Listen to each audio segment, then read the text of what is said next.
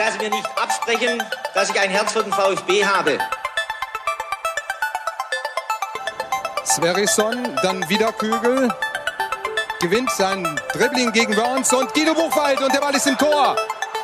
Nach 86 Minuten führt der VfB Stuttgart in Leverkusen mit 2 zu 1. Nach 1950, 52 und 84 gewinnt der VfB Stuttgart zum vierten Mal die Meisterschale. Jetzt müsste der Ball endlich noch einmal hereinkommen. Jetzt kommt er weiter hinten auf Hitzelsberger!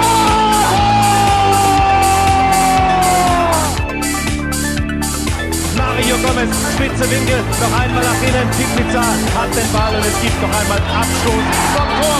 Und jetzt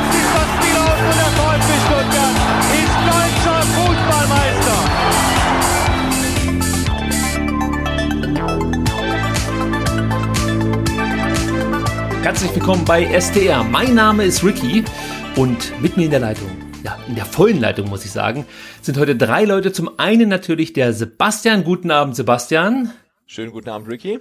Und wir freuen uns über zwei Gäste, die uns immer wieder auf Twitter, Instagram und auch auf Facebook mit genialen Postern, Bildern, Momenten verzücken, nämlich die Hands of God, Elvia und Matthias. Guten Abend, ihr beiden. Ja, guten Abend aus Berlin. Hier ist Elvia. Hallo, hier ist Matthias. Ja, Mensch, wir freuen uns sehr, dass wir euch heute in der Sendung haben, denn ich habe es ja gerade eben schon angedeutet, also ihr seid ja schon so in der VfB-Fanszene, äh, man muss schon sagen, sehr beliebt, ja, also sobald es irgendwas gibt von eurer Seite in Richtung VfB, ist, glaube ich, das Feedback auch immer sehr gut, möchte ich jetzt mal so behaupten, Elvia, äh, habe ich das richtig wahrgenommen? Also der VfB das von seinen Fans her ein Verein, der äh, eher dann auf eure Motive anspricht als zum Beispiel andere Clubs? Also auf jeden Fall reagiert die VfB-Fan-Community sehr positiv auf uns äh, und auf die Arbeiten, die wir bislang veröffentlicht haben. Das hat natürlich auch äh, ja, mit einer äh, entstandenen Vernetzung zu der Fanbase äh, zu tun, also auch äh, in Richtung Vertikalpass, äh, äh, über die wir natürlich eine, eine tolle Reichweite erreicht haben. Aber klar, also es gibt immer unterschiedliche äh, Reaktionen. Beim VfB sind sie überdurchschnittlich positiv. Sebastian, hast du natürlich mit deinem kongenialen Partner dazu beigetragen, dass die Hands of God noch größer geworden sind, als sie das jetzt mittlerweile eh schon sind. Natürlich haben wir dazu beigetragen, aber ich, ähm, es war damals auch so, ich habe das erste äh, Poster gesehen mit dem Brustring-Legenden und ich habe es ähm, einfach so geteilt und ich glaube darüber ist dann auch der Kontakt entstanden halt ne und mhm. äh, das war vor ich, ich weiß gar nicht wann wann kam das äh, Brustring-Legenden-Poster ähm, Version 1 raus ja, das war so im November 2018. Also ja. jetzt dann auch schon, ja, ein gutes Jahr oder anderthalb Jahre her. Und ja, mhm. und seitdem stehen wir irgendwie so im Kontakt und ich fand es halt damals total geil, hab's halt wirklich gerne geteilt und, ähm, und, äh, und es kam halt auch einfach wahnsinnig gut an bei den VfB-Fans, ne? Und ähm, wir waren da halt, ja, mehr oder weniger so ein bisschen der Be Beschleuniger vielleicht, aber ich glaube, ähm, wenn irgendwas gut ist, dann kommt's halt auch gut an und ähm, das hat sich ja auch in dem Fall dann gezeigt. Ja, und wir wollen euch die beiden heute so ein bisschen vorstellen, weil man hört immer nur Hands of God. Wer ist das eigentlich?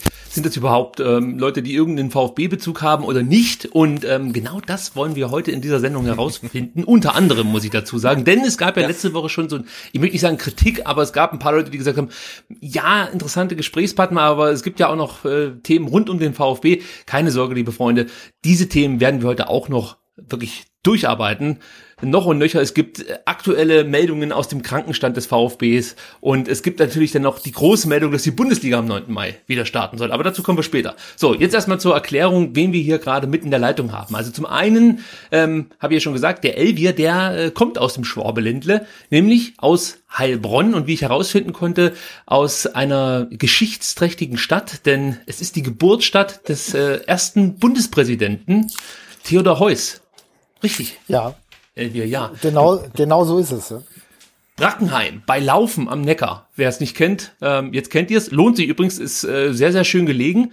Äh, lädt auch zu der ein oder anderen Radtour ein. Sebastian, vielleicht kleiner Tipp an, an dich, wenn du mal wieder unterwegs bist. Ja, bei, ähm, bei, bei, also ich muss ehrlich gestehen, bei Brackenheim denke ich jetzt äh, weniger an Theodor Heuss oder an Radfahren, sondern mehr an Wein eigentlich. Naja, da bin ich so. natürlich die falsche Anlaufstelle. aber Aber Sebastian hat natürlich vollkommen recht, weil Brattenheim die größte Rotweinanbaugemeinde äh, Württembergs ist. Das nun mal so als kleiner Fakt. Das Dafür hat der Elvier aber relativ wenig Ahnung von Wein, muss ich mal so sagen. Dann können wir uns ja zusammentun. genau. Das ist nicht schlecht. Ja, wie hat es dich denn nach Berlin verschlagen, Elvier? Das ist eine sehr gute Frage. Das war damals mit 25. Äh, es war im Prinzip die, die Freundin, äh, die damalige, die nach Berlin wollte. Ich war nicht ganz happy da in Brackenheim, im Zabergäu, hat damals selber noch aktiv Fußball gespielt und war eigentlich gar nicht so scharf auf, auf Berlin.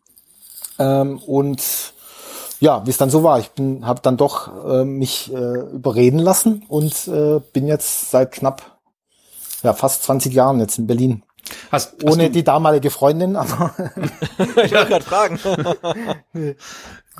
Hast du, hast du ähm, so ganz normal hobbymäßig Fußball gespielt oder weil es hörte sich gerade so an, als ob du schon ambitionierter unterwegs warst? Ja, also es war eher, also ich habe ganz normal halt als Jugendlicher und als Kind dann im Heimatverein beim VfL Brattenheim gespielt und äh, dann eben halt später auch in der ersten Mannschaft. Aber das höchste, was ich gespielt habe, war Landesliga. Äh, ambitioniert war ich natürlich gedanklich, aber äh, physisch halt dann äh, hat's nicht gereicht. Ja, die Geschichte vieler. Ja, aber, aber du, hast, du, du, hast uns erzählt, du warst ja äh, quasi kurz vorm Profidebüt beim VfB auch, oder? nee, also das war, also da, das hat das er erzählt, war, ja. ja, ja genau. Also das ist. Ich übrigens also in auch. Meiner, in meiner Erinnerung war das ja genau so, weil es gab eben früher beim VfB diese Sichtungstage für die für äh, Jugend. Und da war ich halt als kleiner Knirps, wie alt war ich da? Acht, neun, zehn Jahre alt. Und das hat sich für mich eben schon so angefühlt, als ob ich kurz davor wäre, Profi zu werden. Aber mein bester Freund und Trauzeuge, der war eben äh, fast Profi äh, und hat beim VfB in der Jugend gespielt, war Kapitän der A-Jugend unter Ralf Rangnick und hatte eigentlich beste Aussichten auf einen Profivertrag. Äh, hat dann am Ende einfach nicht geklappt, wie eben auch bei vielen. Mhm. fehlt dann halt nochmal so das Quäntchen Glück äh, oder der richtige Trainer zum richtigen Zeitpunkt. Genau. Aber hattest du irgendwie eine Connection zum VfB? Also war das ein Verein, den du als Kind bewundert hast oder war es dann eher, weiß ich nicht, ähm, wie gibt's denn da sonst noch? Damals, als du dann jünger warst, war ja Hoffenheim noch nicht so die Adresse. Nee, nee, nee. Nee, nee, also ich war als, als, als Kind war ich äh, VfB-Fan ganz klar äh, aus der Region kommt und eben alle Freunde waren auch VfB-Fans. Das hat auch relativ lange gehalten, also bis, bis zum Jugendalter, zum jungen Erwachsenenalter. Und da gab es irgendwann halt eine Phase, wo mich insgesamt so der Fußball an sich nicht mehr ganz so stark in den Bann gezogen hatte. Vielleicht so zwei, drei Jahre. Es waren so die Anfangszeit in Berlin. Und da hat, sich das auch so mit dem richtigen Fan-Dasein auch so ein bisschen äh, aufgelöst. Und dann schwoll langsam das Interesse wieder an, allgemein an Fußball wieder an und seitdem ist es halt, also ich bin, kann sagen, einfach grundsätzlich großer Fußballfan und dem VfB immer noch total positiv äh, äh, zugewandt und durch meine guten Freunde, die ich äh, hier in Berlin habe, die halt auch lustigerweise aus dem Ländle kommen, die halt Hardcore VfB-Fans sind, hatte ich da halt jetzt in den letzten Jahren auch immer viele Spiele gesehen. Im Rössle beispielsweise ist da so eine ja. äh, dieser Fanclub hier in Berlin, die so eine kleine Kneipe haben. Genau, Grüße an der Stelle, die hören uns nämlich auch.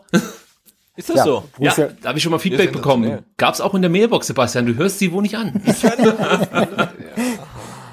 genau, also ist quasi der, der VfB immer, immer so ein Begleiter gewesen. Ja. Da muss ich noch mal kurz nachfragen, weil ich ja. habe natürlich mitbekommen, dass du inzwischen nicht nur VfB-Fan bist, sondern auch so ein bisschen ähm, den Dortmundern anhängst, was überhaupt kein Problem ist. Also wir sind hier nicht so unterwegs, dass wir irgendwie ähm, keine Götter neben unserem dulden und so ein Scheiß. Also von daher ist das völlig okay. Aber äh, wie, wie, wie muss man sich das vorstellen? Also du hast Fußball so ein bisschen ja, aus, dem, aus dem Augen verloren, vielleicht andere Interessen gehabt und dann kam der ja. BVB und hat dich zurückgeholt oder ähm, ja, war es die Nationalmannschaft sogar oder wie, wie ja. kam dann der Weg zurück? Das ist eine gute Frage, ja. Also ich, ich habe ich hab auch eine gute Theorie, glaube ich, dazu. Also die Nationalmannschaft sowieso, so ab äh, 2002 äh, äh, war ich eigentlich, der davor eher, eher kritisch war äh, bei der Nationalmannschaft, auch was die Leistung anging, habe ich bei ab 2002 gemerkt, dass ich da sehr äh, uneingeschränkt äh, Fan war. Und beim BVB kann man es ganz einfach auf den Punkt bringen. Also letztlich war es Jürgen Klopp. Mhm. Also er kam und äh, die Geschichte, die er dort geschrieben hat, die hat mich dann halt begeistert. Und äh, er als Persönlichkeit, als Trainer und wie er dem Verein halt die Identität quasi zurückgeschenkt hat und äh, was er da aufgebaut hat. Und das merke ich jetzt eben auch bei Liverpool, dass da ja eine ähnliche Erfolgsgeschichte abläuft und sogar noch besser, dass ich einfach von ihm halt auch ein sehr großer Fan bin und äh, dass er das halt schafft, so einen ganzen Verein mit Leben zu füllen. Das ist sehr interessant, weil das habe ich bei mir auch festgestellt. Also ich bin nicht Dortmund-Fan geworden oder so, aber ich würde schon sagen, dass mich Jürgen Klopp doch äh, sehr stark begeistert. Also auch zu Mainz-Zeiten habe ich mich dann plötzlich für Mainz interessiert. Also das ist ja fast undenkbar. Das ist ja mit so das Langweiligste, was es in der Bundesliga gibt. Äh, und und äh, dann war es Dortmund, natürlich auch aufgrund des Fußballs, der da gespielt wurde, der äh, komplett revolutionär war und so eigentlich noch nie in der Bundesliga zu sehen war. Und jetzt bei Liverpool ist es halt für mich auch absurd, wie Jürgen Klopp da einfach so eine so eine ja, so eine Liga aufmischt, die eigentlich äh, geprägt ist von ganz anderen Charakteren als Manager. Jetzt. Also ähm, das beeindruckt mich auch immer wieder.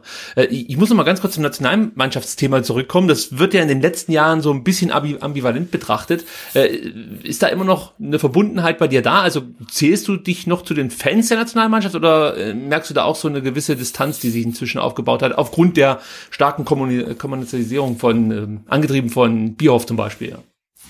Ja. Hm also ich kann da für mich selber sprechen, dass ich da keine äh, große, also ich für mich spüre keine große Entfremdung in dem Sinne. Also ich bin, wenn, wenn die großen Turniere anstehen, bin ich am Start und äh, freue mich, wenn sie gewinnen und bin entsprechend traurig, wenn sie rausfliegen. Und äh, ob das dann jetzt die Mannschaft heißt äh, und hat eben diesen äh, erfundenen Namen oder halt die Nationalmannschaft, das interessiert mich dann an der Stelle wenig. Also hat mich jetzt nicht so stark beeinflusst, aber da, das ist glaube ich auch so ein, ein Punkt, bei dem Matthias und ich glaube ich, so unterschiedlich, den unterschiedlich wahrnehmen. Ich glaube, da hat Matthias eine andere Wahrnehmung. Dann holen wir den gleich mit ins Boot, denn der kommt mhm. aus Frankfurt, richtig? Richtig. Ja, und Aber dementsprechend. Dann, dann kann ich ja vielleicht kurz zur Nationalmannschaft einfach einsteigen, oder? Ja, gerne.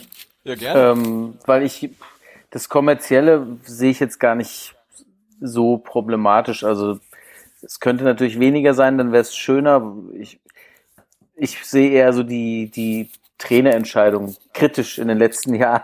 Und äh, das hat so bei mir so ein bisschen äh, zu so einem Verdruss geführt, was die Nationalmannschaft angeht. Also ich bin auch noch dabei, aber man merkt auch, es ist so ein bisschen so eine Sättigung eingetreten und ich bin auch ein bisschen genervt von Löw so. Aber ähm, dann kommt vielleicht auch noch hinzu, dass einfach, da wurde so eine Geschichte geschrieben, die dann 2014 geendet ist und man hat jetzt vielleicht auch nicht mehr so ganz dieses diesen Hunger als Fan dann auch gehabt, der dann äh, 2014 mit dem WM-Titel einfach äh, gestillt wurde und nach diesen ganzen Niederlagen in den Turnieren vorher, äh, da kam einfach sowas zu so einem Ende und dann war man vielleicht auch so ein bisschen ja, entspannter. Das kommt dann so, die beiden Faktoren kommen vielleicht bei mir einfach zusammen. Jetzt muss ich dann auch den Sebastian nochmal fragen, weil ich so 100% gar nicht weiß, wie du zur Nationalmannschaft stehst. Wir haben nie über Nationalmannschaft gesprochen. Warum auch? Ja, das stimmt, ja. Wir haben ja genug Themen, äh, was im VfB angeht. Aber wie ist denn da eigentlich dein Verhältnis zu? Ja, ich bin ehrlicherweise auch komplett raus. Also 2014 äh, ja, der Halbfinalsieg äh, gegen Brasilien und der Finalsieg und dann ja dann war es für mich auch gut ne also und ja. ähm, danach war dann vielleicht auch ein Zeitpunkt, wo man hätte sagen müssen, hey, jetzt beginnt ein neues Zeitalter, aber man hat dann versucht, irgendwie genauso weiterzumachen. Ähm, und dann habe ich gemerkt, ich bin echt so komplett raus und äh, ähm, der äh, ja, was Coca-Cola Fanclub der deutschen Nationalmannschaft, äh, nee, ist echt nicht so meins. Und äh, wenn wir jetzt dieses Jahr EM gespielt hätten, dann ähm, äh, Trainingslager in Herzogenaurach, nee, also ich, ich bin da komplett raus. Also und ich glaube, wenn jetzt, ähm, ich weiß gar nicht, wann hätte die WM angefangen, jetzt in 30, 40, 50 Tagen oder so. Ähm, ich glaube, ich hätte sie tatsächlich nicht geguckt. Also ich bin, äh, hab, hab mich entfremdet. Mhm. Also ich möchte jetzt auch noch mal ganz kurz meinen Senf dazu geben. Ja, also für mich ist es gar nicht so sehr das Problem mit der Nationalmannschaft, wobei mich natürlich jetzt da auch nicht allzu viel interessiert dran. Es hat, weiß nicht, also ich gucke mir dann manchmal Spiele an, aber es ist mir ehrlich gesagt scheißegal, wer da gewinnt. Ähm, aber was mich viel mehr stört, ist das Ganze drumherum, was diese ganzen Turniere angeht. Also das ist das, äh, was so eine Entfremdung bei mir beigetragen hat. Also ich habe halt einfach keinen Bock mir gefühlt zwölf Vorrundenspiele gegen Gegner anzuschauen, die ja eigentlich jetzt sag mal von der Qualität her ähm, ja, manchmal Drittliganiveau haben, ohne jetzt jemanden zu nahe treten zu wollen. Aber das ist halt für mich nicht Top-Fußball auf höchstem Niveau, den ich dann da sehen kann. Und das war früher irgendwie anders. Also da habe ich halt gewusst, wenn EM stattfand, hast du eigentlich nur geile Gegner gehabt. Vielleicht mal einen mhm. schwächeren. Ja, also das war aber dann schon sowas wie Kroatien, obwohl das ja auch ein guter Gegner war. Aber da hat man noch gesagt, mein Gott sei Dank nur Kroatien und nicht Italien in derselben Gruppe oder so. Und das ist ja komplett weg, indem du jetzt halt immer mehr Länder dazu nimmst. Und äh, überhaupt nichts gegen diese Länder, ja. Also die haben natürlich dann auch äh, Bock da mitzuspielen und ich verstehe das total, dass das für die ein Riesending ist. Aber das ist mir einfach zu sehr in die Länge gezogen und ähm, ja, mir ist das natürlich dann auch zu viel mit diesem Kommerz, das gebe ich schon zu. Also das ist halt einfach zu clicky bunti, wie man so schön sagt. Und da würde ich mir halt so ein ja, ein, ein bisschen mehr reduzieren aufs Produkt, um es mal direkt auf den Punkt zu bringen, würde mir, glaube ich, besser gefallen. Und ähm, ja, vielleicht liegt es aber auch auf der anderen Seite daran, dass du von Vereinsfußball äh, auch noch zugeschüttet wirst mit unendlich vielen Turnieren, Spielen und was weiß ich, ähm, dass du dann auch gar nicht mehr so diese Aufmerksamkeit auf so ein großes Turnier richten kannst, wie es früher der Fall war. Also da, da hast du mhm. vor dem Turnier und nach dem Turnier eigentlich immer noch mal vier, fünf Wochen Zeit, um dich wieder abzukühlen, beziehungsweise darauf vorzubereiten, gedanklich, mental. Und ähm, ja, das ist ja jetzt weg. Es geht ja wirklich Schlag auf Schlag. Also und das ja ist glaube ich einfach zu viel für mich. Also mir reicht dann der normale Ligabetrieb plus Europapokal und ähm, Champions League und dann reicht's auch. Also mehr brauche ich dann auch nicht. Ja. Ja, und wenn du Sandhausen gegen Auer hast oder so, ich meine, purer Fußball, also mehr geht ja gar nicht, ne? Das ist ja super. mehr geht wirklich nicht. Sandhausen gegen Aue. Gegen, gegen, gegen, gegen Ungarn oder so, ne? Also. ich finde das Beispiel super. Sandhausen gegen Aue, mehr geht nicht. Das ist die Schlagzeile aus dieser Ausgabe. Na, aber was, was einfach schade ist, ist, dass ja, dass so Klassiker-Länder spielen, dass denen so der Reiz genommen wird, weil Deutschland gegen England findet jetzt gefühlt zweimal im Jahr statt und äh, das hat überhaupt keine Bedeutung mehr, wenn du das verlierst oder gewinnst, ist wurscht. Du weißt eh, man sieht sich in ein paar Monaten, siehst du dich eh wieder bei irgendeinem mhm. Nations League oder was weiß ich. Äh, also daran hatte ich jetzt gerade gar nicht äh, so gedacht bei Kommerzialisierung, sondern ich war eher so bei der Selbstvermarktung der Nationalmannschaft. Aber klar, dieses, dieser Faktor, der macht es total kaputt und der, äh, es ist einfach nichts Besonderes mehr. Also du weißt, die, früher hast du gegen Italien verloren und dann wusstest du, scheiße, wenn es jetzt doof läuft, spielen wir acht Jahre nicht wieder gegen die mhm. äh, und dann ist keine Gelegenheit zur Revanche. Und jetzt, ja, jetzt werden halt diese künstlichen Turniere erschaffen und die interessieren halt keinen. Ja, gefühlt ja, genau, das, keinen, das ja. Ding, ne, also Deutschland, Holland war ja echt so der, der, der Gipfel der National, ähm, der Länderspiele. Und jetzt spielten spielen die halt in einem äh, Format gegeneinander, das sich Nations League heißt, von dem glaube ich kein normaler Fan weiß, also nach wie vor nicht weiß, was es überhaupt bringt oder wozu das überhaupt da ist. Und du spielst da dann zweimal gegen Holland, du weißt gar nicht warum eigentlich, ne? Und ich weiß auch gar nicht mehr, wie sie gespielt haben. Ähm, und Schlecht. Ja, es wird halt das einzelne Spiel wird halt komplett entwertet, ähm, das ist halt so eine Inflation ähm, der der Ereignisse einfach. Und das ist ist total genau. schade. Und deswegen interessiert sich auch, glaube ich, keine Sau mehr irgendwie für, für Länderspiele, weil es einfach viel zu viel ist ähm, und das einzelne Spiel ähm, dadurch viel zu wenig wert ist. Jetzt muss ich nochmal auf Matthias zurückkommen, der, haben wir ja schon geklärt, aus Frankfurt kommt und dann gehe ich mal davon aus, auch Eintracht-Fan ist. Genau. Genau. Und hast du es auch irgendwie kurz äh, vor, vors Profidebüt äh, gebracht bei der Eintracht oder? äh, ja, ich, nein. Nein. Aber du bist glühender Eintracht-Anhänger. Also ich, ich bin glühender Eintracht, äh, glühender Eintracht-Anhänger und spiele mein ganzes Leben Fußball, aber war, war glaube ich ganz gut, aber zu faul äh, irgendwie und hab's nie über, über Dorflevel Bezirksliga hinausgebracht. Hatte dann nochmal so ein Jahr bei so einem ambitionierten Dorfverein, wo dann irgendwie auch so ein 17-Jähriger aus Südafrika eingekauft wurde und okay. Der, der, der Dorfmäzen war war ein ehemaliger Spieler von der Eintracht auch und der hat so ein bisschen die Strippen im Hintergrund gezogen und äh, der, der eine Trainer war so der, der Physiotherapeut bei der U17-Nationalmannschaft. Also, da waren so ein paar Leute, die aus dem Fußball kamen und die wollten ein bisschen was aufbauen und dann hat es zu einer Bezirksoberligameisterschaft gereicht und dann waren dann aber andere Sachen wichtiger irgendwie bei mir und ja. dann bin ich auch nach Berlin gegangen, Anfang 20 und genau. Und war es bei dir und, auch die Liebe, die dich nach Berlin verschlagen hat? Äh, die Liebe zur Stadt tatsächlich. Ich hatte ja äh, verhängnisvolles Wochenende, als meine Schwester hierher gezogen ist und ich ihr geholfen habe. Und dann bin ich zwei Wochen später, glaube ich, auch hierher gezogen. Eigentlich war ich schon in Köln an der Sporthochschule. Und äh, ja, das habe ich dann geknickt und bin nach Berlin. Das heißt, ihr habt beide, bevor ihr nach Berlin gegangen seid, überhaupt nichts Kreatives so gemacht, also beruflich, oder äh, war das schon immer so bei euch äh, ein Teil des Lebens, kreativ irgendwie tätig zu sein oder sowas in der Art halt zu machen?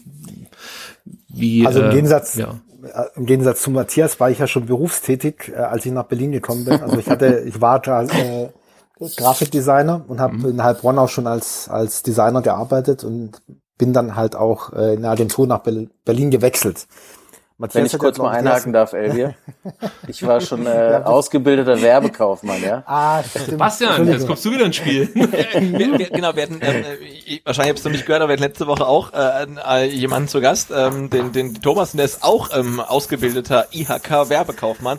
Und ich habe oh, gesagt, ich bin auch äh, ausgebildeter Werbekaufmann. Jetzt, jetzt langsam irgendwie so ein Werbekaufmann-Podcast. Aber dann sage ich ja. so, dass äh, das, äh, das klassische Duo, ähm, der eine ist ähm, ähm, Gestalter, Medien Designer und der andere ist Kaufmann. Und dann äh, wird man, äh, ähm, tut man zusammen und wird erfolgreich. Also das, ich, das ich weiß gar nicht, warum ich weiß gar nicht, warum ich das jetzt erzählt habe, weil ja, für mich war ich nach, nach der nach der Ausbildung war eigentlich für mich klar, dass das was ist, was ich nicht mehr weitermachen will. also äh, wir haben eigentlich so um die Zahlen äh, kümmert sich eigentlich keiner so richtig. Aber ihr habt euch dann mal irgendwann kennengelernt, wahrscheinlich in Berlin. Habt ihr da dann mhm. zusammen gearbeitet oder habt, habt ihr euch irgendwie in der Kneipe kennengelernt im Stadion? Das wäre natürlich jetzt romantisch. Romantisch. ja. ja. Nee, Matthias und ich haben uns tatsächlich bei der Arbeit kennengelernt. Wir haben beide äh, in der gleichen Agentur gearbeitet. Äh, zum Golden Hirschen hieß die. Oder heißt sie. Ja gut, Dort haben wir uns. Äh, ne? ja. Genau. Ja, die gibt's auch in Stuttgart beispielsweise im Büro. Genau. Und noch ein paar andere Büros in Deutschland, äh, ja, relativ groß auch mittlerweile.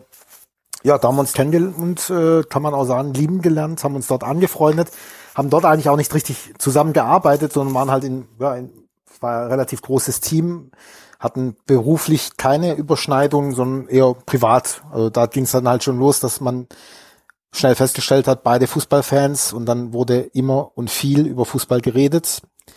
Dann gemeinsam haben wir Fußball die wir haben die, äh, die, die Wettbüros zu den Turnieren organisiert. Oder, ist genau. mir gerade eingefallen. Ah, okay. Auch das, ja. Da, unter dem Namen Kaffee King. Das ist nicht schlecht. Das war sehr erfolgreich lange Jahre. Bis dann wie immer die Bank gewonnen hat am Ende. Genau. ja. Und, ja, die und, legendären Agentur-Tippspiele. Ja, sehr schön.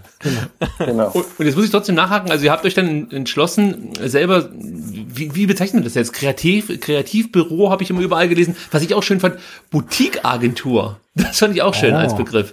Ähm, wie, wie nennt man denn das jetzt genau, was ihr jetzt zusammen macht? Also abgesehen jetzt von Hands of God, sondern so allgemein eure tägliche Arbeit. Also Matthias und ich haben, ja, äh, mach, du, mach. Okay. Das wäre zum Beispiel ein Part, den man rausschneiden könnte. Die wird doch nicht geschnitten. Also, äh, Matthias und ich haben 2005, nee, 2015 und 14 jeweils entschieden, uns selbstständig zu machen. Also, äh, als wir noch quasi in Agenturen gearbeitet haben, haben wir weiterhin äh, unsere Freundschaft gepflegt. Wir haben uns häufiger getroffen, äh, und haben uns unterhalten, wie es weitergehen soll und äh, haben beide festgestellt, dass wir ähnliche Vorstellungen haben, äh, was unsere berufliche Ausrichtung äh, äh, angeht und haben gesagt, lass uns das so gemeinsam probieren und haben eben dann 2015 Wolfers Mankovic gegründet. 2014. Wolfers Mankovic gegründet und das ist eine Kommunikationsagentur, Schrägstrich Boutique-Agentur, so hat uns halt, glaube ich, äh, eine äh, Kollegin auch genannt. Mhm. Und unter dem Namen, unter diesem Dach betreuen wir eigene Kunden, äh, wie zum Beispiel die Grünen. Da haben wir mehrere Projekte für die Grünen gemacht, unter anderem Corporate Design oder Bundestagswahlkampf betreut und jetzt zuletzt den Landtagswahlkampf oder nicht den Landtagswahlkampf, sondern Bürgerschaftswahl in Hamburg für mhm. die Grünen betreut und dort ein Rekordergebnis äh, mit den Grünen gemeinsam eingeholt. So, das ich glaube, so du berätst sie auch noch, Elvi, oder? Du berätst sie auch noch äh, äh, allgemein die Grünen, wenn ich das äh, richtig recherchiert habe. Also, als das machen wir gemeinsam. Ah, okay, okay. Genau, also ich habe ich hab das Corporate Design damals 2015 gemacht äh, und dann aus dem Corporate Design Projekt heraus haben sich dann äh, neue Projekte für uns ergeben und seitdem äh, sind Matthias und ich da sehr gern gesehene Agenturpartner und äh, wir arbeiten auch sehr gerne für die Grünen und haben da jetzt einfach schon viele äh, schöne gemeinsame Projekte machen können. Also könnte man das dann quasi 2015 dann erstmal so ganz klassisch äh, ähm, aus der Agentur rausgegründet, äh, aber dann mhm. ohne im Hinterkopf zu haben, irgendwie mal was mit Fußball zu machen, sondern erstmal im, im, den, den ersten Gedanken gehabt, hey, wir wollen äh, unser eigener Chef sein. Genau. Genau also, so was. Also man könnte schon sagen, so im Großen und Ganzen, wenn man das zusammenfassen möchte, ihr macht auch Branding für, Agent, äh, für Agenturen, sage ich schon, für Unternehmen oder eben dann halt für Parteien, in dem Fall bei den Grünen. Also das ist so mit euer, eure Kernkompetenz, kann man sagen. Genau. Ja, ja. Ganz Gut, genau. Und dann gab es ja mal irgendwann die Idee zu Hands of God. Und das war kurz vor der WM 2018. Da äh, gab es dann euer erstes großes Poster, was für Aufsehen gesorgt hat, muss man sagen. Das waren ja diese, diese elf Illustrationen von wichtigen WM-Momenten. Äh, Matthias, kannst du dazu was sagen, wie, wie diese Idee entstanden ist? Also habt ihr da irgendwo euch mal inspirieren lassen? Habt ihr was gesehen, was so in diese Richtung ging? Weil, ähm, ja, also wo kam der Gedanke her, so etwas zu machen? So minimalistisch ja auch ein Stück weit, was mir sehr gut gefällt, muss ich an der Stelle schon mal sagen. Ja, ähm, uns, uns gefällt es auch sehr gut und die Idee war tatsächlich schon ein bisschen, bisschen älter. Also Elvi hatte, glaube ich, nach 2014, nach der WM, hatte ähm, den Gedanken, dass er gern, also man muss vielleicht dazu sagen, wir haben auch im Vorfeld schon immer Fußball irgendwie auch kreativ verarbeitet, so man sitzt halt so den ganzen Tag da und unterhält sich und macht eh so äh, kreative Arbeit und daddelt so vor sich hin und dann passieren halt besondere Sachen und die haben wir dann eh immer schon irgendwie kreativ verarbeitet, sei es die vier Tore von Lewandowski gegen Madrid oder ähm, was da alles passiert ist, ich weiß es gar nicht mehr. Und dann gab es diesen Moment 2014, wo Elvi dann gesagt hat, er würde es würde gerne diese legendären Momente wie, den, wie das Tor von Götze festhalten und hatte dann diesen Stil vor Augen, der dann tatsächlich relativ lang äh, in der Schublade geschlummert ist, ohne dass er ihn mir mal gezeigt hätte. Und ähm, da haben wir dann irgendwann drüber gesprochen und hatten dann beides Gefühl, dass es äh, ja, dass da auf jeden Fall irgendwie was drinsteckt und da gingen dann sehr viele Ideen und Gedanken los und dann dachten wir, lass uns doch die WM 2018 als als Anlass nehmen, jetzt damit mal einfach rauszugehen und ähm, das der Welt zu zeigen. Und wir haben dann so eine Website gebaut, wo dann die elf legendärsten WM-Momente in unseren Augen äh, zelebriert werden und in diesem Stil sich animiert aufbauen und äh, das praktisch so als Aufschlag genutzt, um zur WM rauszugehen, haben dann bei der WM ganz viel äh, auf Social Media gemacht, haben dann alte WM-Momente gefeiert und dann aktuelle Ereignisse bei der WM dann auch äh, so gepostet und haben so dann eigentlich ähm, ja, so unseren Vorstoß gehabt, so in diese, in die Fußball-Fanwelt hinein und äh, haben da so ein bisschen unsere Bekanntheit dadurch äh, vergrößert. Und äh, ja, alles, was seitdem passiert ist, äh, wisst ihr ja. Und äh, das war so der, das war so der Beginn. Aber Elvi, war das bei dir irgendwie so mehr so eine Spielerei oder äh, einfach so eine künstlerische Ader, die du da ausgelebt hast, oder war das schon auch auf, auf Marketing beziehungsweise dann ja auf auf den Job oder so ausgerichtet oder gab es da mal eine Anfragenlose, die dich dazu gebracht hat, äh, damit anzufangen? Ja, also der, der Impuls selber war tatsächlich frei, also eher künstlerisch. Äh, mhm. Einfach tatsächlich 2014, das war die absolute Krönung. Man hat ja wirklich über mehrere, also Mann, ich sag jetzt mal ich und bei Matthias war es da damals ja auch so, sehr da darauf hingefiebert, dass die Nationalmannschaft was gewinnt.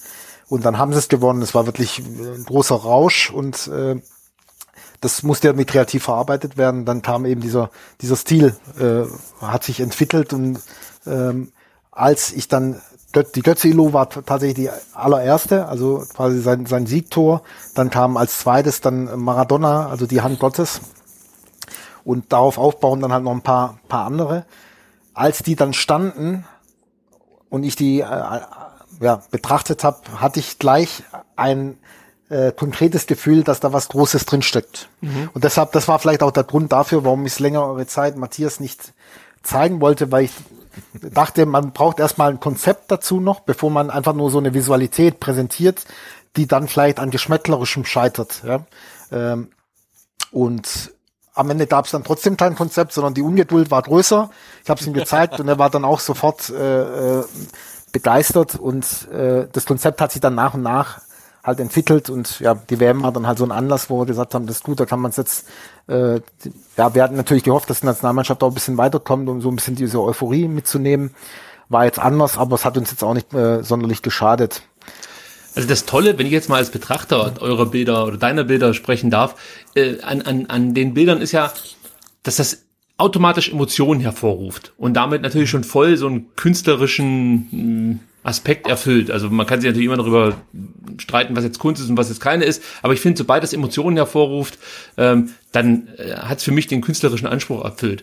Und das machen ja eure Bilder also das ist ja fast beispiellos, wie, wie sehr man eigentlich sich dann in diese Momente zurückversetzt fühlt und sofort weiß, was passiert, ohne dass man eigentlich Gesichter, Mimik und sowas erkennt.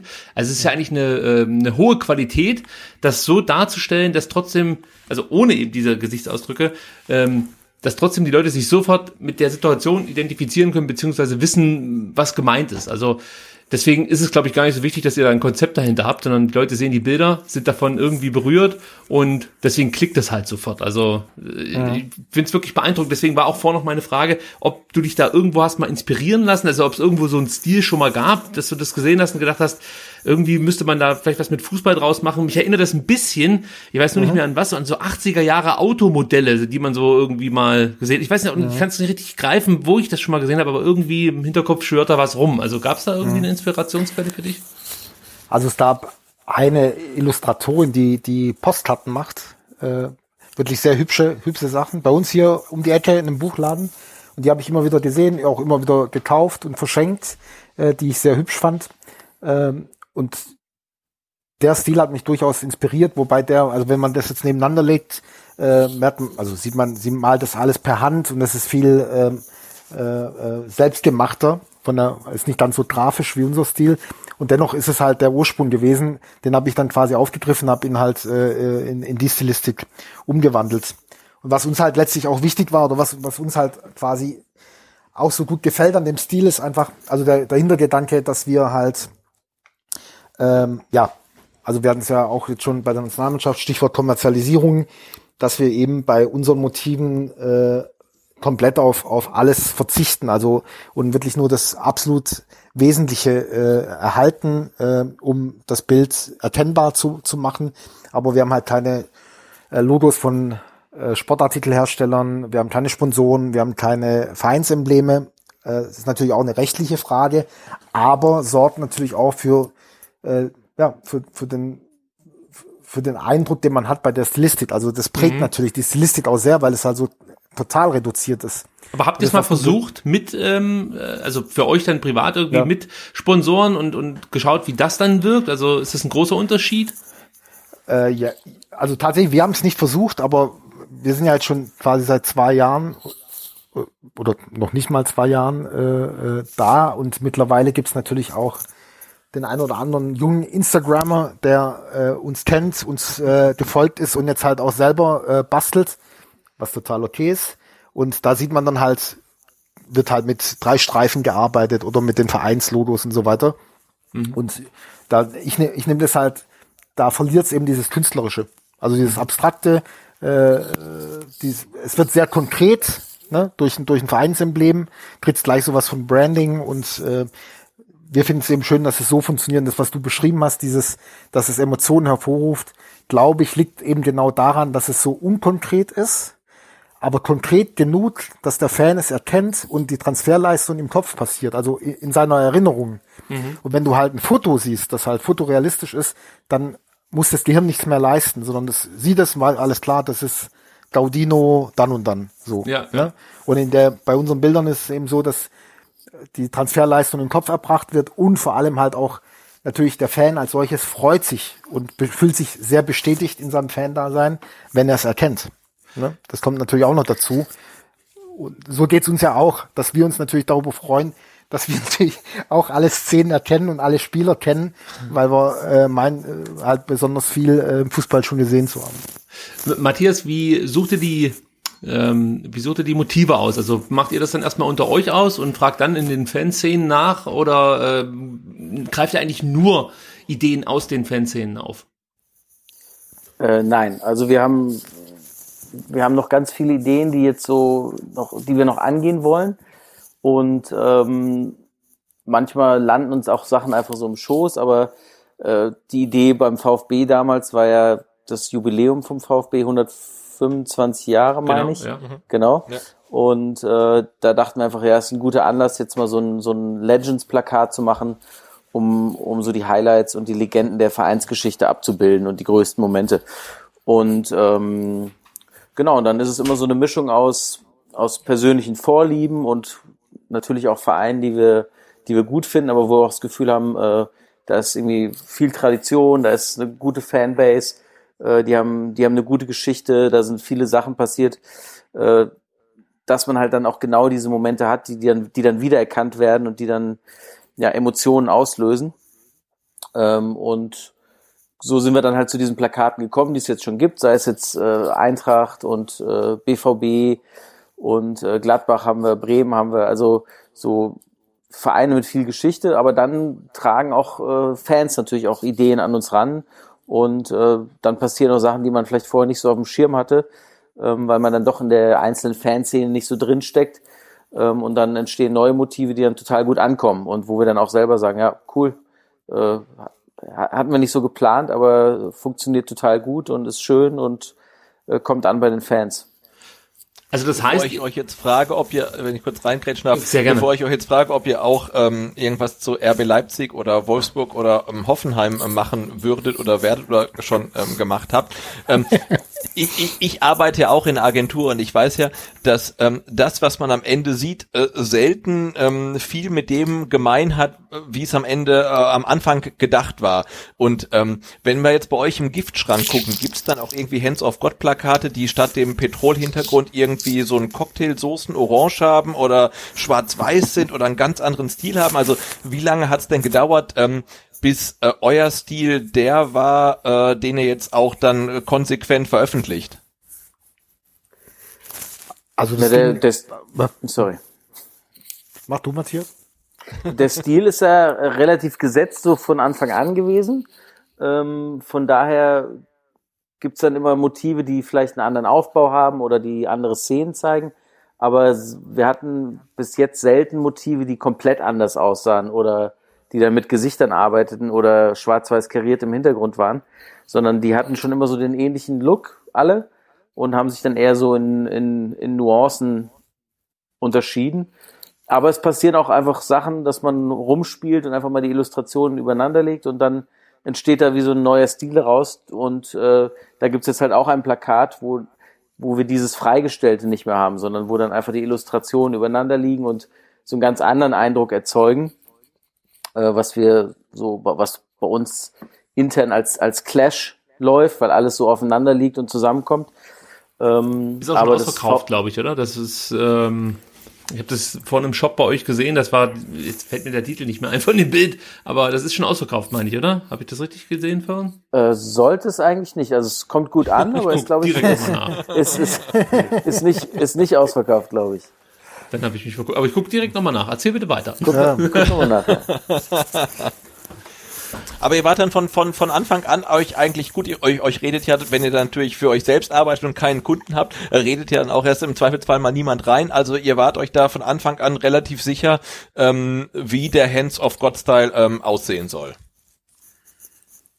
Ja, da waren wir tatsächlich relativ schnell äh, gemeinsam einig, weil wir das in dieser Stilistik, also diese Stärke und die Kraft direkt gespürt haben. Und ich kann mich erinnern, dass ganz, ganz am Anfang, Matthias wird sich auch noch erinnern, gab's neben diesem äh, pastelligen Grün, das es jetzt als Hintergrund geworden ist, noch ein, einen zweiten äh, Ton. Es war so ein, so ein gelblicher Hintergrund. Äh, der war mal ganz kurz im Rennen am Anfang äh, und haben uns sehr früh von verabschiedet und haben gesagt, nee, das ist dieses äh, Pastellgrün, das ist es, das sieht top aus und das bleibt. Ja, ich finde halt, Und wie, es- wie gesagt, also ich, ich komme ja auch aus der ähnlichen Branche und ich finde es halt total geil, weil du müsstest ja mittlerweile, weil ihr jetzt ja auch schon einen Ruf ähm, gemacht habt, ne, einfach nur einen Poster machen mit diesem Hintergrund und auch nur irgendwie ein Pixel schwarz drauf und jeder wird sagen, hey, äh, ja, das ist, oder nicht mal irgendwas drauf und sagen, ja, das ist von, von Hands of God, ne, weil die Farbe, die hat halt sonst auch niemand ähm, und mhm. die ist wirklich ja, wie sagt man schön, irgendwie stilbildend einfach, ne, und das ist halt irgendwie mhm. ganz großartig, ganz unabhängig ähm, von der Art, äh, wie äh, ihr die Spielszenen auf irgendwelche Illus dann ähm, reduziert. Allein schon mhm. der Hintergrund hat ja so ein Alleinstellungsmerkmal und das äh, finde ich persönlich halt total ähm, großartig, weil es auch eine Farbe ist, die mir jetzt persönlich gut gefällt äh, mhm. und natürlich auch eine Farbe ist, die dann auch äh, vermutlich mit den meisten Trikotfarben relativ gut harmoniert beziehungsweise einen ganz schönen Kontrast dann bildet. Ja, genau. Und äh, es gibt tatsächlich auch eine, eine kleine Anekdote zu dem, zu dem Hintergrundgrün.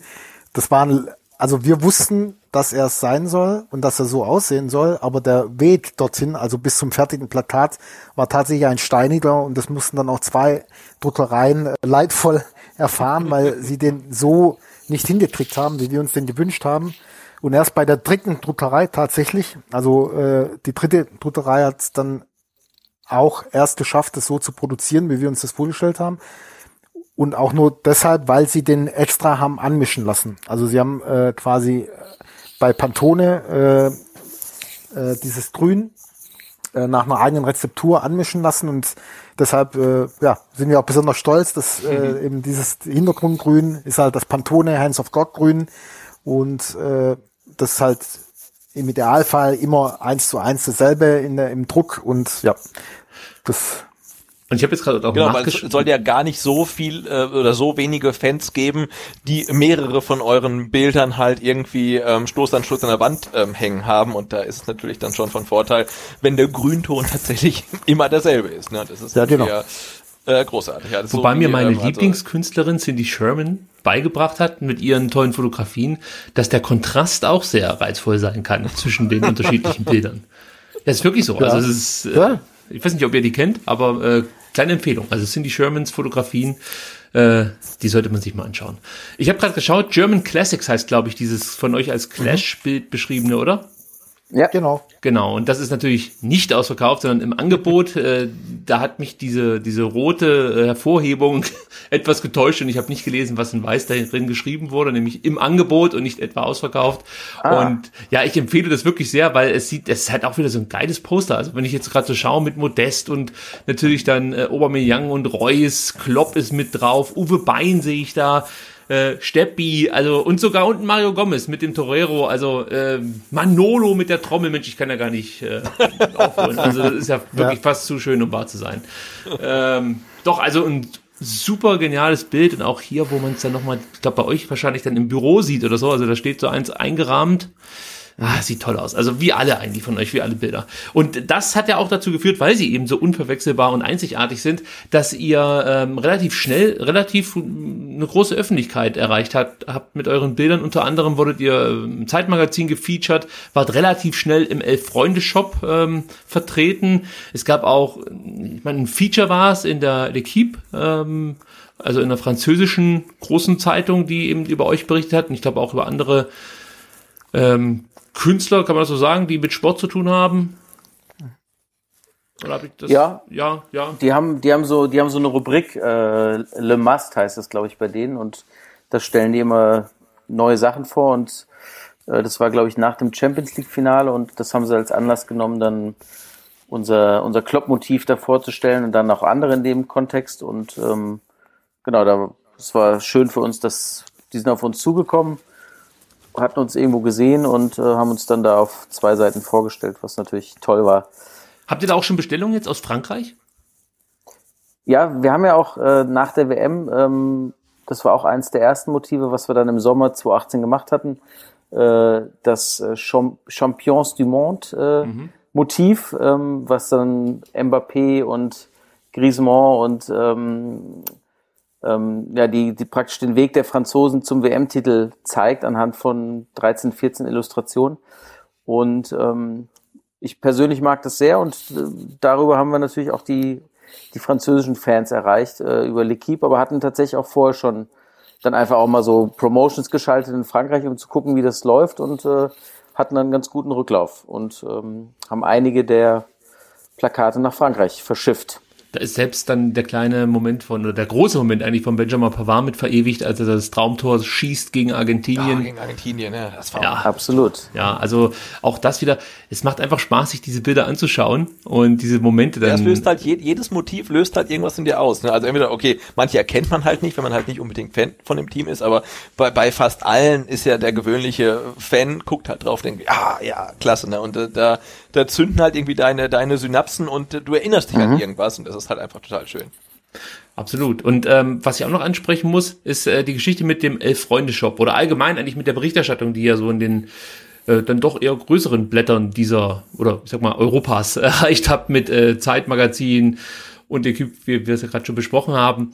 Ähm, wie kam das zustande? Also sind die einfach auf euch zugekommen oder habt ihr da selber dann versucht, so ein bisschen ähm, ja, Werbung für euch zu machen? Also wie erreicht man dann diese Leute relativ schnell vor allem? Weil ich, ich stelle mir das unheimlich schwer vor, dann erstmal einen Namen von sich zu machen, auch wenn es natürlich tolle Arbeiten sind, aber ähm, erstmal gesehen zu werden, möchte ich mal so sagen, ist, denke ich mal, schwierig, oder? Ja, also in dem Fall war es tatsächlich ganz klassisch. Äh, es war kurz nach der WM und ähm, die Freunde haben wir natürlich auch im Schirm gehabt, weil wir sie selber sehr gerne lesen und wir uns quasi auch so, was jetzt äh, den Qualitätsanspruch so in dieser Welt auch gesehen haben und haben angerufen. Mhm. Wir haben angerufen und wollten eigentlich ursprünglich nur einen Ansprechpartner haben, dem wir äh, eine Mail schicken könnten und äh, wurden dann direkt weiter verbunden an den Ansprechpartner, mit dem wir bis heute eben noch zu tun haben und äh, super happy sind, äh, eine tolle Partnerschaft äh, äh, entwickelt haben und dann direkt am Telefon dann halt erzählt, wer wir sind, was wir machen und er parallel dann halt die Mail geschickt dann, oder auf die Website gegangen. Dann hat er sich gleich erinnert, dass er schon mal was gesehen hatte von uns und man hat sofort gemerkt, dass es gezündet hat und äh, das war im Prinzip dann der Beginn. Wir haben uns eine Woche später dann direkt äh, persönlich getroffen. Wir haben die Poster mitgebracht und da war auch sehr schnell klar, dass wir äh, da zum einen zusammenarbeiten wollen, weil die Elf Freunde ja auch ganz, ganz viele Motive von uns in ihrem Shop vertreiben. Die sind dann zum Großteil exklusiv. Ähm, und zum anderen war dann dadurch auch klar, dass sie dann halt auch viel über uns berichten oder dass diese Produkte dann halt auch auftauchen in den, in den Katalogen und im Heft und ja, so kam es zustande. Und ähnlich kam dann auch die Zusammenarbeit mit dem VfB wahrscheinlich zustande, dass, dass ihr dann angefragt habt, beziehungsweise, oder haben die euch kontaktiert, ob sie mit euch was zusammen machen können? Die Trikots sind, oder beziehungsweise T-Shirts sind damit gemeint. Also wer das noch nicht weiß, ja. muss man vielleicht da kurz dazu sagen. Also es gibt ja. von Hands of God im VfB Fanshop äh, großartige T-Shirts, Hoodies und so, die ihr kaufen könnt, eben mit diesen ikonischen ähm, Bildern, die sie da so äh, illustriert haben. Und ähm, also auch da wieder eine klare Kaufempfehlung.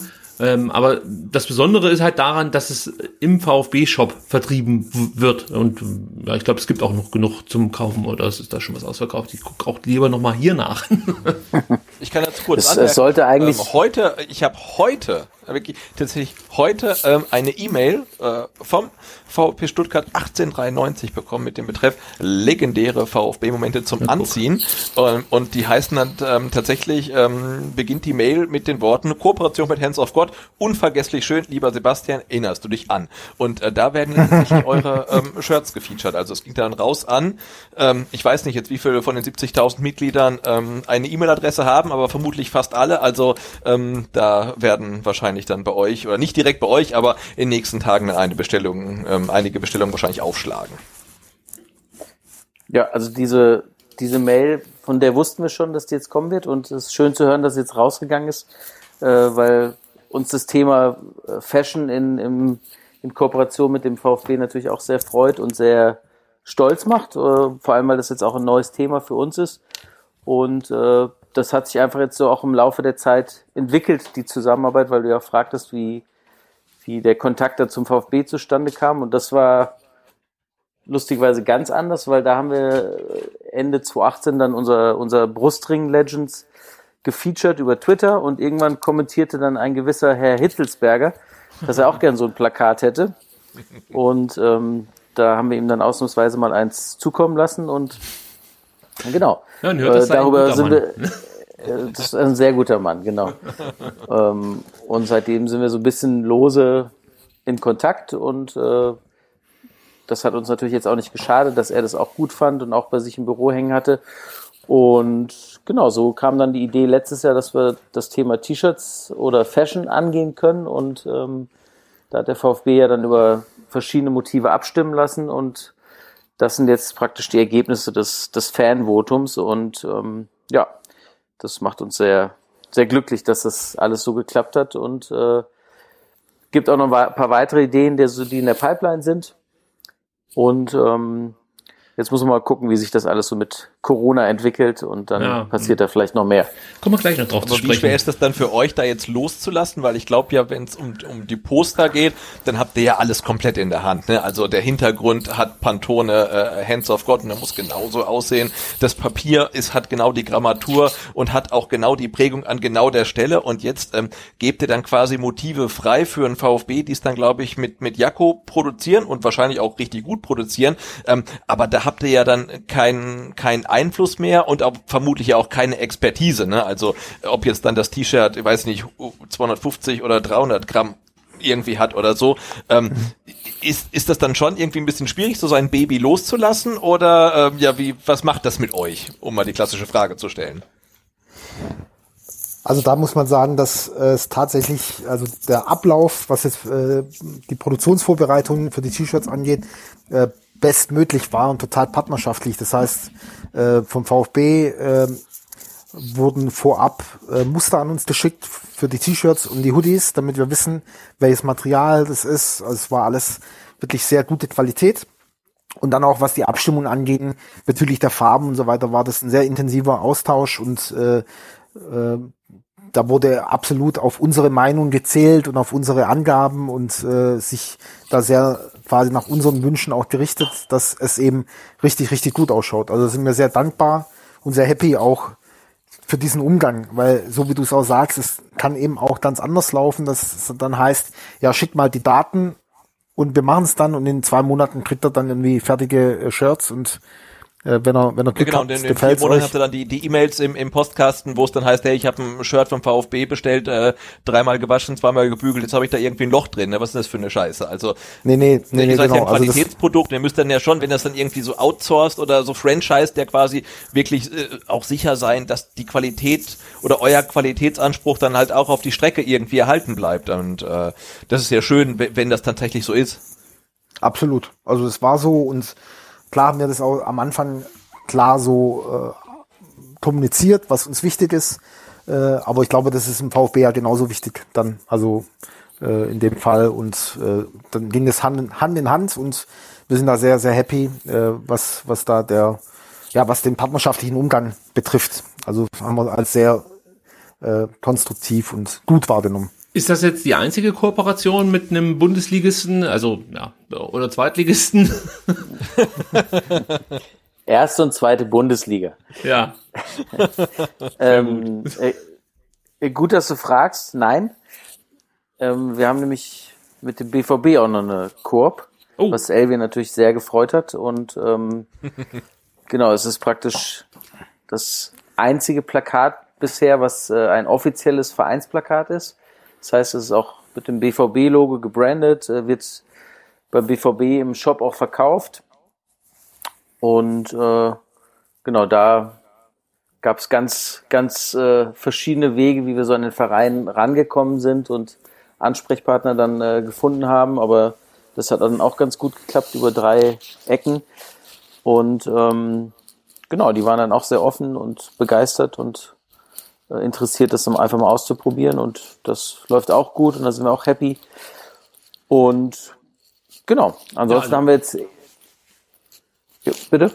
Ich, ich wollte jetzt nur noch darauf verweisen, dass wer, wer jetzt unbedingt mal alles angucken möchte von euch, dem empfehle ich natürlich, euch ähm, äh, euren Shop mal anzugucken. shop.handsofgod.football oder äh, von mir shop.handsofgod.football, äh, wie auch immer ihr das jetzt aussprechen wollt, aber ihr wisst ungefähr, wo ihr das Ganze findet. Ähm, geht da mal hin, denn da gibt's wirklich alle Motive und ich, ich nebenbei hier scroll ich da die ganze Zeit durch und schaue mir das an und gibt's natürlich, wenn man sich die Bilder dann auch direkt nochmal äh, anklickt, die Möglichkeit, wirklich jedes einzelne Motiv zu betrachten und es ist wirklich toll. Also wenn ich irgendwann mal nicht weiß, wohin mit meinem Geld, kaufe ich mir, glaube ich, alle verfügbaren, weil alle toll sind, also auch von den anderen Wohnung und dann hast du auch genug Wände, um ja. halt alles aufzuhängen, oder? Ihr wisst, wie ich es meine. Und äh, die Kollektion beim VfB, die findet ihr am einfachsten, indem ihr auf Google einfach Hands of God und VfB eingebt. Dann landet ihr direkt ähm, im VfB-Shop und könnt da eben äh, aus T-Shirt und Hoodies auswählen. Und äh, wenn ich das richtig sehe, gibt's auch noch alle und es gibt sogar eine Ermäßigung für Mitglieder. Also ich kann es wirklich nur empfehlen, da mal reinzuschauen und sich äh, ein passendes Motiv auszuwählen. Ich kann mir fast nicht vorstellen, dass ihr nichts finden werdet. Also äh, würde mich dann wirklich überraschen. Also es ist schon äh, großartige Arbeit, die da geleistet wurde von euch. Also ja, möchte ich euch an der Stelle nochmal beglück beglückwünschen dazu. Aber ich habe auch noch eine Frage, was Social Media angeht. Denn ihr seid da sehr aktiv und äh, ja, pflegt da auch einen guten Kontakt mit allen möglichen Leuten. Das fällt einem dann schon auf. Äh, wie wichtig ist das für euch? Also dafür, dass ähm, sich Hands of God als Marke auch unter den Fans etabliert hat, ist das somit das Wichtigste aktuell, um ähm, ja, Aufmerksamkeit zu erzeugen? Oder sind es dann doch eher so klassische Sachen wie eben der Elf-Freunde-Shop oder das Feature in der Zeit? Ähm, gewichten könnte ich das jetzt gar nicht, aber so für die für den täglichen Austausch und um einfach Sachen vorzustellen, ist auf jeden Fall Social Media super wichtig und äh, unser Kanal und auf Twitter passiert da ganz viel mit der mit der Stuttgarter Fanbase, mit den Frankfurtern sind wir sehr intensiv im Austausch. Das hat sich einfach so äh, auch so ein bisschen über die Zeit ergeben, dass dann mal die richtigen Leute was gemacht hab, haben, äh, so wie ihr zum Beispiel, oder in Frankfurt sind es dann andere andere Leute oder andere Blogs oder, oder Fanclubs. Ja, der Eintracht Podcast, und, Fußball 2000, man muss sie ja alle nennen, die sind ja bekannt und auch gut. Und genau. Ja, also das, das kann man ruhig hier sagen. Also, ja, also man kann eigentlich, man kann eigentlich, man kann eigentlich sagen, das sind so Frankfurt und Stuttgart sind so unsere intensivsten Communities und ähm, da kommt unheimlich viel Input zurück und es macht einfach Spaß, weil wir da ganz viele Sachen testen können und äh, jetzt auch in den letzten Wochen hat sich das eigentlich nochmal intensiviert, dass, dass man gemerkt hat, die Leute sind jetzt zum einen viel zu Hause und zum anderen äh, haben alle auch noch ein bisschen mehr Austauschbedürfnis und äh, das ist für uns dann nicht nur jetzt so ein reines äh, Verkaufs, Verkaufskanal, sondern das ist auch, ja, das macht uns auch sehr viel Spaß und gibt uns auch so ein bisschen Halt äh, in dieser Zeit. Also ähm, das ist auf ganz vielen Ebenen ist es ein, ein super Kanal, sowohl Twitter als auch Instagram. Das ist ja dann vielleicht auch das Stichwort, um, um vielleicht mal ähm, aktuell dann auf das äh, VfB Simon Terodde Poster zu kommen, mit dem er sicherlich äh, in der limitierten Auflage jetzt nicht unermesslich ja. reich werdet ähm, und dann auch vielleicht gar nicht gedacht habt, dass das vielleicht ein Erfolg ähm, werden würde. Aber das ist, glaube ich, auch dann wirklich so auf äh, Twitter geboren worden, das Motiv, oder? Ja, genau. Also das äh, inzwischen hat hat diese dieses ja dieses Phänomen schon so ein bisschen Tradition, dass irgendjemand fragt, hey, was ist denn eigentlich mit? Und in dem Fall war es halt äh, Simon Terodde und dann haben wir gesagt, so ja, äh, wie sieht's aus? Also wenn du wenn du 250 Likes für die Idee findest, dann sind wir am Start. Und da hat dann tatsächlich die VfB-Community mal gezeigt, was sie so auf dem Kasten hat, weil ich glaube innerhalb von anderthalb Stunden waren dann 300 Likes am Start. Und äh, dann haben wir natürlich am nächsten Tag dann noch nachgezogen. Aber das aber den Spieler hat mir ja, ja, bitte. Entschuldigung, Matthias, äh, wenn, wenn ich da reindrehe, was Matthias jetzt so souverän äh, äh, außen vor gelassen hat, war unsere Entscheidungsfindung dazu, weil äh, Matthias schrieb mir nach der Anfrage des Fans, sag mal, hier auf Twitter hat jemand nach Simon Terotte gefragt, du bist ja ein bisschen näher am VfB dran, was sagst du denn so? Ich lag da gerade zu dem Zeitpunkt äh, im Bett bei meinen Kindern, habe die ins Bett gebracht und dachte Simon Terodde, Simon Terodde, klar, zweite Liga war er gut, Torschützenkönig, war halt auch mit entscheidend für den Aufstieg, aber jetzt so im Vergleich zu den anderen Legenden sehe ich eher nicht und schreibe ihm das so, ja. Schreibe ihm zurück, sehe ich eher nicht. Und im nächsten Moment gehe ich auf Facebook und sehe halt von Vertikalpass einen Post. Äh, und zwar war das ein Interview von Terodde mit einer Style-Reporterin, äh, in dem er gefragt ja, genau, wird, was sein schönster da, ja, ja. da wird er gefragt, was sein schönster sportlicher Moment ist. Er sagt halt, die, der Aufstieg mit dem VfB. Und der erste Kommentar zu dem Beitrag von einem, von einem Fan ist Simon Terodde, einer der wichtigsten Spieler der letzten Jahre. Und ich lach nur so und schicke das halt Matthias und sagt, äh, lustig, schau mal, was hier ein Fan dazu meint. Und dann Was eigentlich Na, geschehen um, um, Na, um genau. Terodde. Nahmen die Dinge ihren Lauf. Ja, auch richtig so. Aber er hat es nicht auf das Reloaded Brustring Legends Poster geschafft, aber dafür Maxim als neues Motiv. Genau, da gab es im Zuge der ganzen Terodde-Geschichte gab es dann auch Nachfragen, äh, was denn eigentlich mit Maxim ist und der müsste da auch mal irgendwie gefeatured werden und so weiter. Und ähm, genau, der hat jetzt, wir wussten natürlich damals schon, ja, der kommt ja jetzt bald. Äh, von daher konnten wir das gelassen beantworten, die Anfragen. ähm, und der hat es jetzt schön unten in die Ecke bei uns auf das Brustring Legends Reloaded gepackt. Und ähm, tatsächlich äh, ist es schön, weil sowohl bei Simon Terodde als auch bei Maxim durften auch den beiden jetzt äh, ein Exemplar überreichen und oh. oder schicken. Und ähm, genau, das macht das Ganze dann immer noch ein bisschen schöner und spannender und Gibt es da häufiger ähm, Kontakt mit Spielern, die ihr irgendwie verewigt habt? Oder ist das dann meistens ja eher so über den Verein? Ähm, na, häufiger, häufiger haben wir nicht Kontakt, aber es kommt immer mal wieder über ganz unterschiedliche Kanäle, kommt einfach was zustande. Manchmal hat man irgendwie über drei Ecken einen Weg, um an die, um die Spieler ranzukommen oder ähm, die Spieler von sich werden von sich selber aus aufmerksam und ähm, das ist aber jetzt nicht, es ist nicht der Standard. Also es okay. ist für uns schon auch immer was Besonderes und wir freuen uns dann auch sehr und es ist einfach dann auch cool, äh, ja, die Plakate oder die, so ein Motiv dann auch demjenigen zu überreichen, ähm, den wir da abgebildet haben.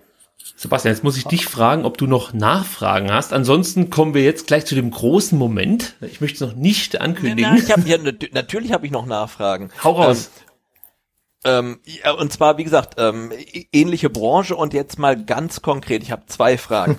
Einmal, guckt ihr die ganze Zeit Fußball oder beschäftigt ihr schlecht bezahlte Leute, die für euch die ganze Zeit Fußball gucken, um diese Momente rauszufiltern? Weil ich weiß, äh, ähm, Freiburg gegen Frankfurt, Abraham rennt äh, Streich um und zack, am nächsten Morgen, gefühlt in meiner Wahrnehmung, hattet ihr ein Poster draußen, was total geil war.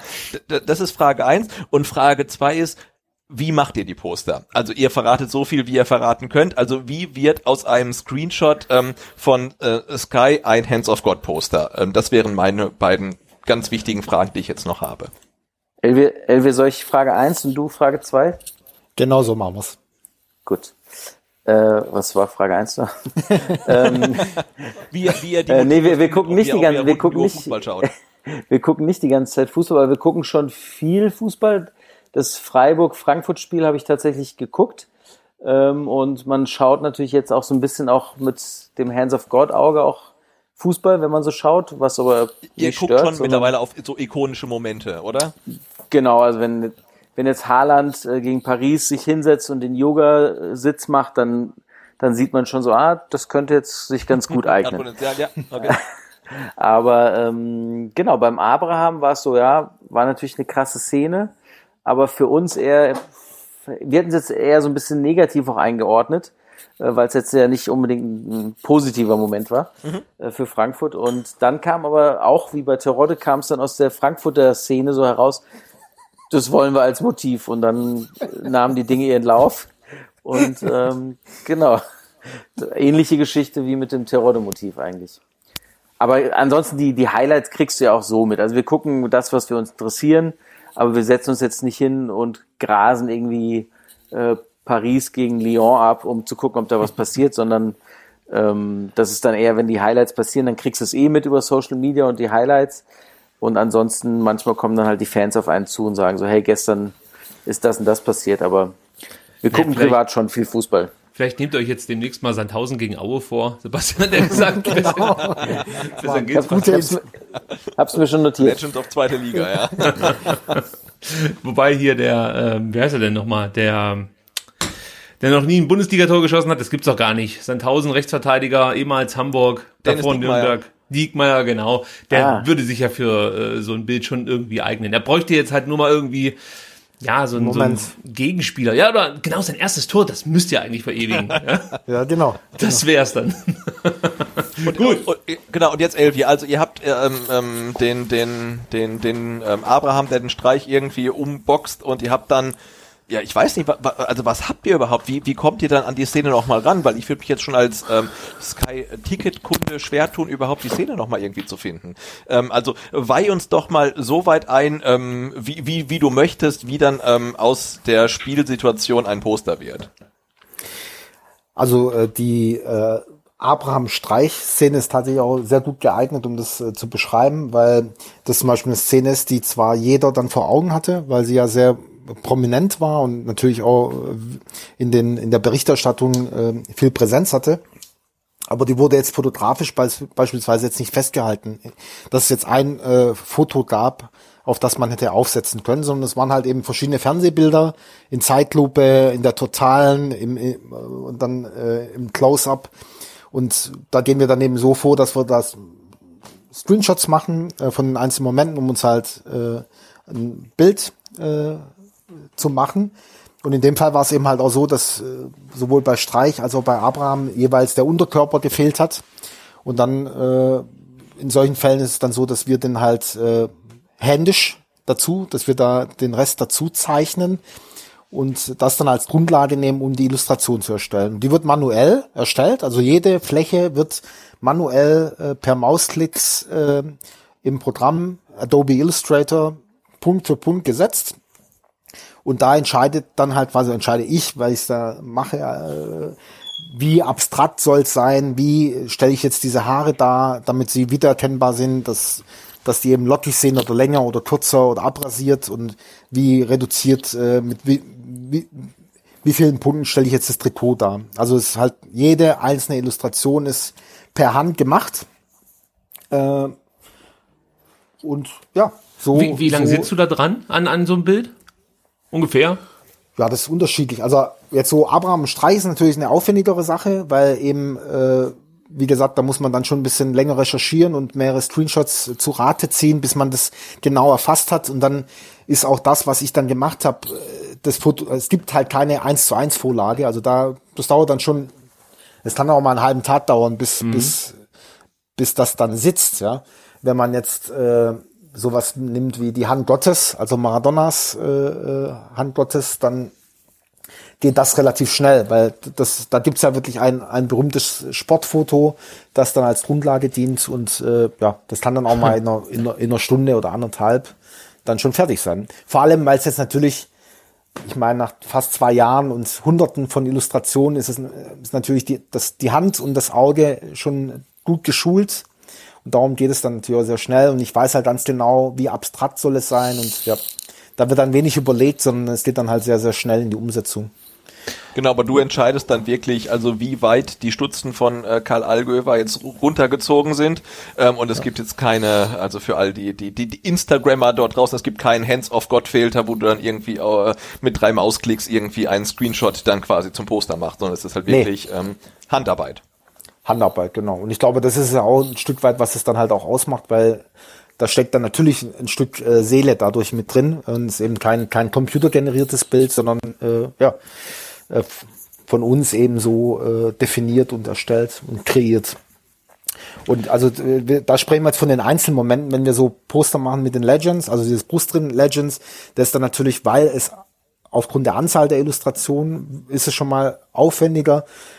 Und der größte Aufwand ist die Komposition eigentlich. Da sind dann halt Matthias und ich am, am Rumschieben. Da wird dann ausgedruckt, ausgeschnitten, äh, hin und her geschoben, geklebt, äh, bis man halt dann so das Gefühl hat, so jetzt sitzt jeder am richtigen Ort und äh, so muss es sein. Das wäre auch noch eine interessante Frage, die ich stellen ja. wollen würde. Matthias, welche Rolle nimmst du eigentlich ein? Also Elvia sitzt da und äh, gestaltet das am Computer und äh, du bist dann eher derjenige, der das so ein bisschen anordnet oder einfach nur Feedback gibt oder machst du auch selber solche Illustrationen? Ich, ich mache äh, Supervision eigentlich.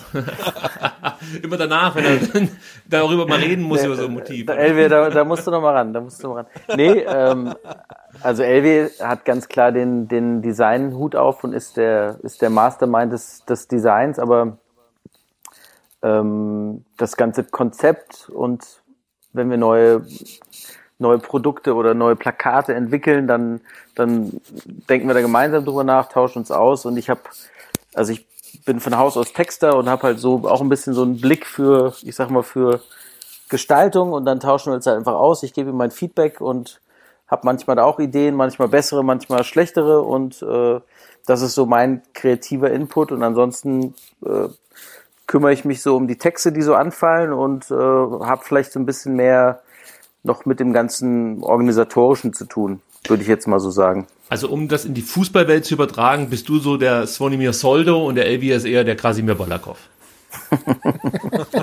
das muss Elvi jetzt beantworten. Ja, damit kann aber ich gut leben. Können wir, glaube ich, beide gut leben. Waren wir beides genau. gute Fußballer. Wenn, wenn, ja. ihr jetzt seht, dass, dass euer Konzept jetzt in, in, in Deutschland so gut ankommt, äh, in der Bundesliga, in der zweiten Liga, auch in Frankreich ähm, gut ankommt, wird man da nicht so ein bisschen, ich will jetzt nicht sagen gierig, aber denkt man da nicht, hey, wir müssen uns jetzt ähm, internationalisieren, wir müssen in die Primera Division, wir müssen in die Serie A, weil äh, euer Konzept müsste ja eigentlich weltweit funktionieren. Ihr müsstet halt nur noch viel, viel mehr Fußball gucken und dann könnt ihr doch eure Poster eigentlich in der ganzen Welt verkaufen, oder nicht? Äh, ja. Das ist, äh also habe ich jetzt eure geheimen, eure geheimen äh, Strategiepläne für die Internationalisierung ähm, äh, offengelegt oder nee, aber das habe ich mich so gefragt. Also wie Nein, bleibt also, da bescheiden, sage ich mal? Ja, also der, ich will dir jetzt nicht da deine Illusion nehmen, so in welchen Dimensionen wir uns bewegen. Nein, natürlich das läuft gut und das macht uns Spaß und wir merken, das kommt irgendwie gut an.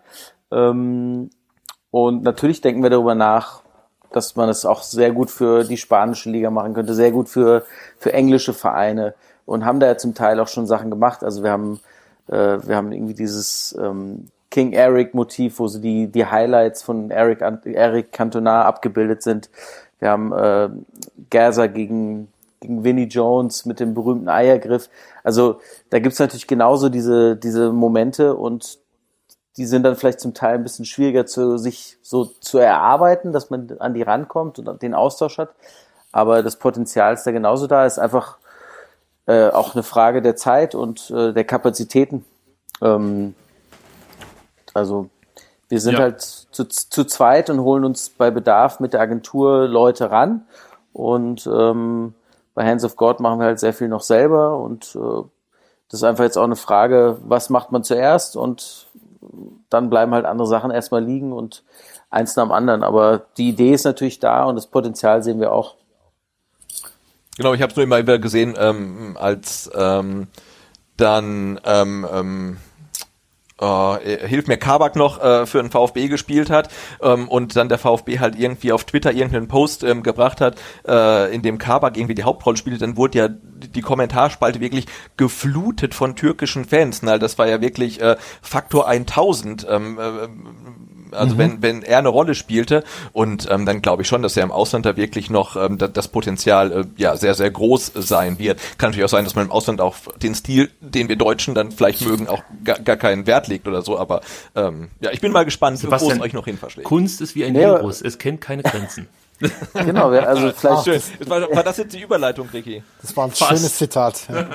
Aber vielleicht, ich kann vielleicht noch eine Anekdote dazu erzählen. Wir hatten jetzt vor ein paar Monaten äh, eine Anfrage aus, äh, aus Osasuna, oh. aus Spanien, und die hatten äh, da auch so ein Projekt, ähm, wo sie so die eigene Vereinsgeschichte aufgearbeitet haben und wo sie dann so eine Ausstellung machen wollten, wie der Verein sich so gegen das Franco-Regime äh, positioniert hatten, hat.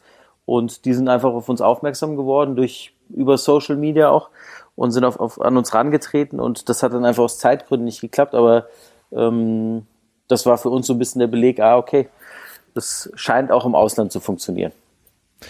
Also, ihr merkt, es ist noch Möglichkeit, also sind noch Möglichkeiten da, um euch noch ja, weiter aufzustellen oder breiter aufzustellen, ist die richtige äh, Formulierung in dem Fall. Und wir gönnen euch das natürlich auch sehr. Und Sebastian, ich würde jetzt vorschlagen, wir kommen jetzt fast schon zum Höhepunkt dieser Ausgabe, denn ähm, die Jungs von Hands of God haben uns die Möglichkeit gegeben, eines ihrer wirklich genialen Brustring Legends Reloaded Poster zu verlosen. Genau, das ist jetzt in Folge 103. Ja. Glaube ich tatsächlich die allererste Verlosung bei VfB SDR. Oder? Nee, das stimmt nicht. Es, es wurde ja oh, schon VfB-Trikot verlost. verlost. Ja. ja. Und es war noch eine weitere Verlosung im März geplant, aber auch da muss man sagen, kam uns das Virus in die Quere. Ähm, also so gesehen ist es die dritte Verlosung. Eine ähm, steht noch, ja, also die steht aus. So, lassen wir es einfach mal dabei.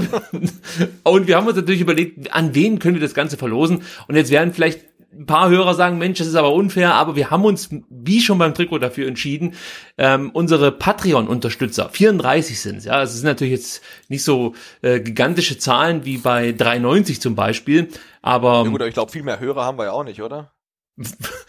als 34 oder als äh, 3,90? Nein, nein, alles gut. Das sagt ihr uns jetzt. also wir sind, wir sind, wir sind zufrieden, so muss man es ausdrücken.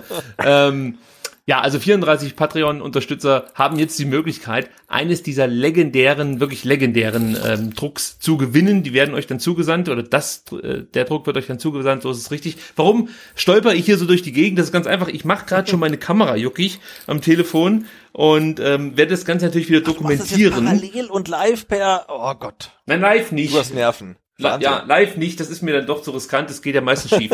ähm, aber Jetzt startet das Video und ihr erkennt jetzt, dass es eine neue Lostrommel gibt. Also wer beim letzten Mal dabei war, der weiß natürlich, die Lostrommel war äh, die Vesperdose meiner Tochter.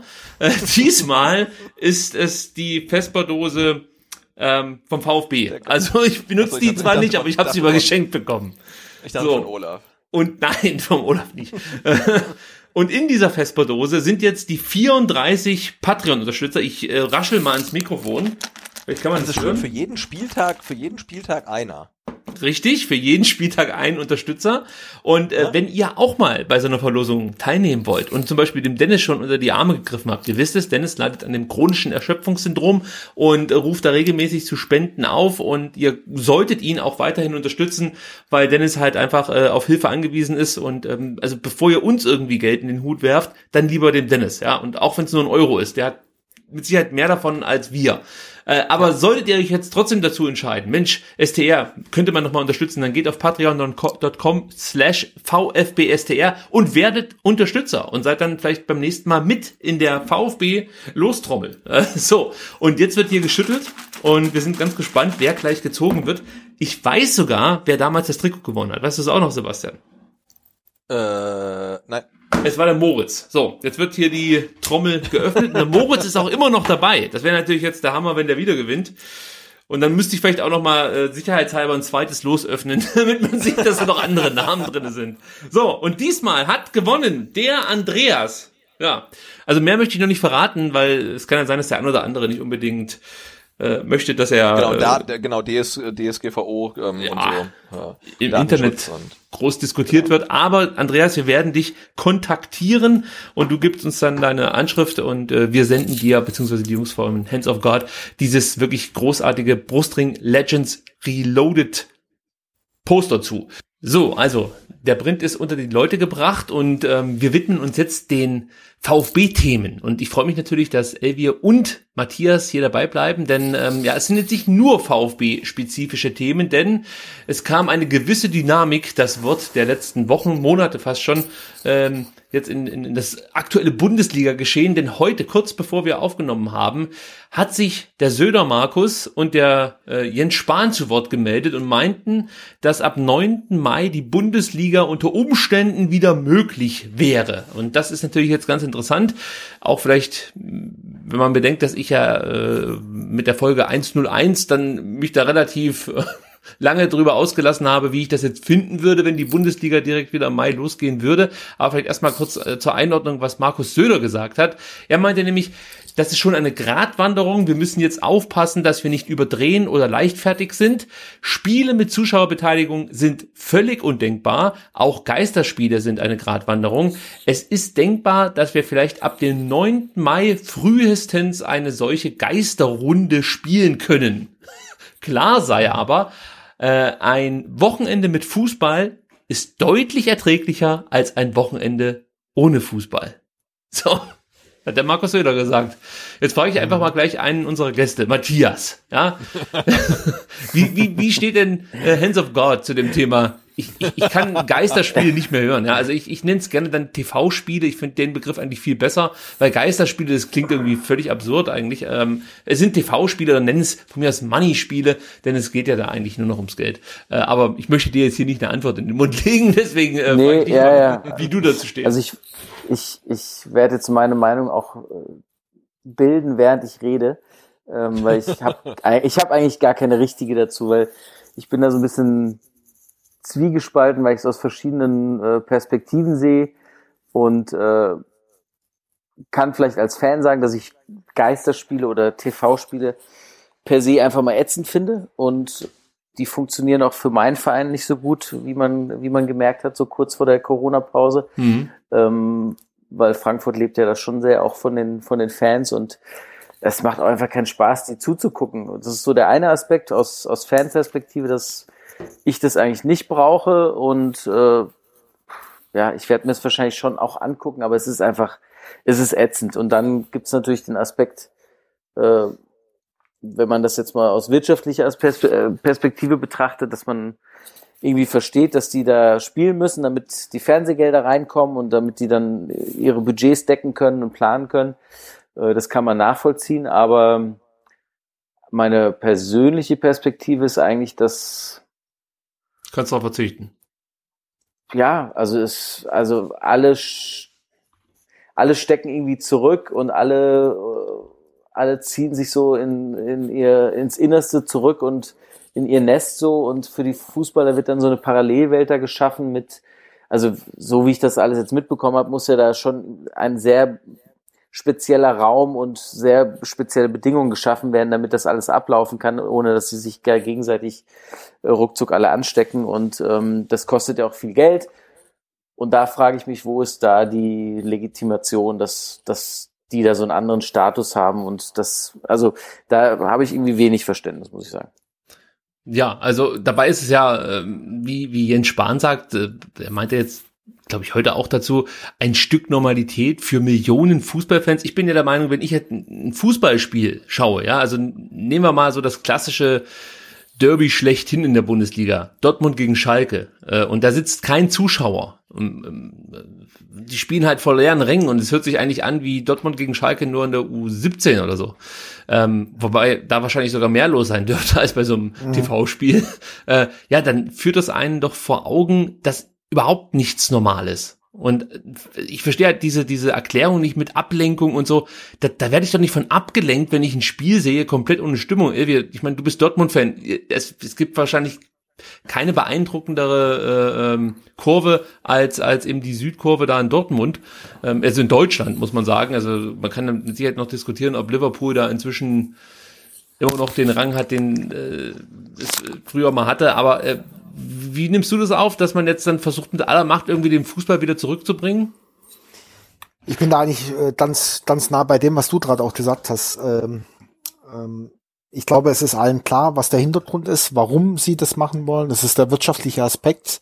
Und jetzt wird halt zwanghaft versucht, das eben halt auch nochmal über andere äh, Ebenen zu vermitteln. Also dieses äh, äh, ein Wochenende mit Fußball ist besser als ein Wochenende ohne Fußball und es ist ja auch für die Fans und so weiter und so fort. Aber es geht um die, zum Teil um die Existenz der, der Vereine. Und darum wollen sie äh, zwingend wieder spielen. Ähm, und was das aber gesamtgesellschaftlich bedeutet, also das, das hat Matthias ja auch so leicht angedeutet. Also wie will man das jetzt der Gesellschaft, der Gesamtgesellschaft vermitteln, dass der Fußball jetzt so eine krasse Sonderstellung einnimmt. Also zumal auch noch keiner wirklich weiß, wie sich die nächsten Monate in Deutschland entwickeln. Das kommt ja auch noch dazu. Also keiner war, jetzt ist es gerade gut, ja, die Maßnahmen haben gegriffen.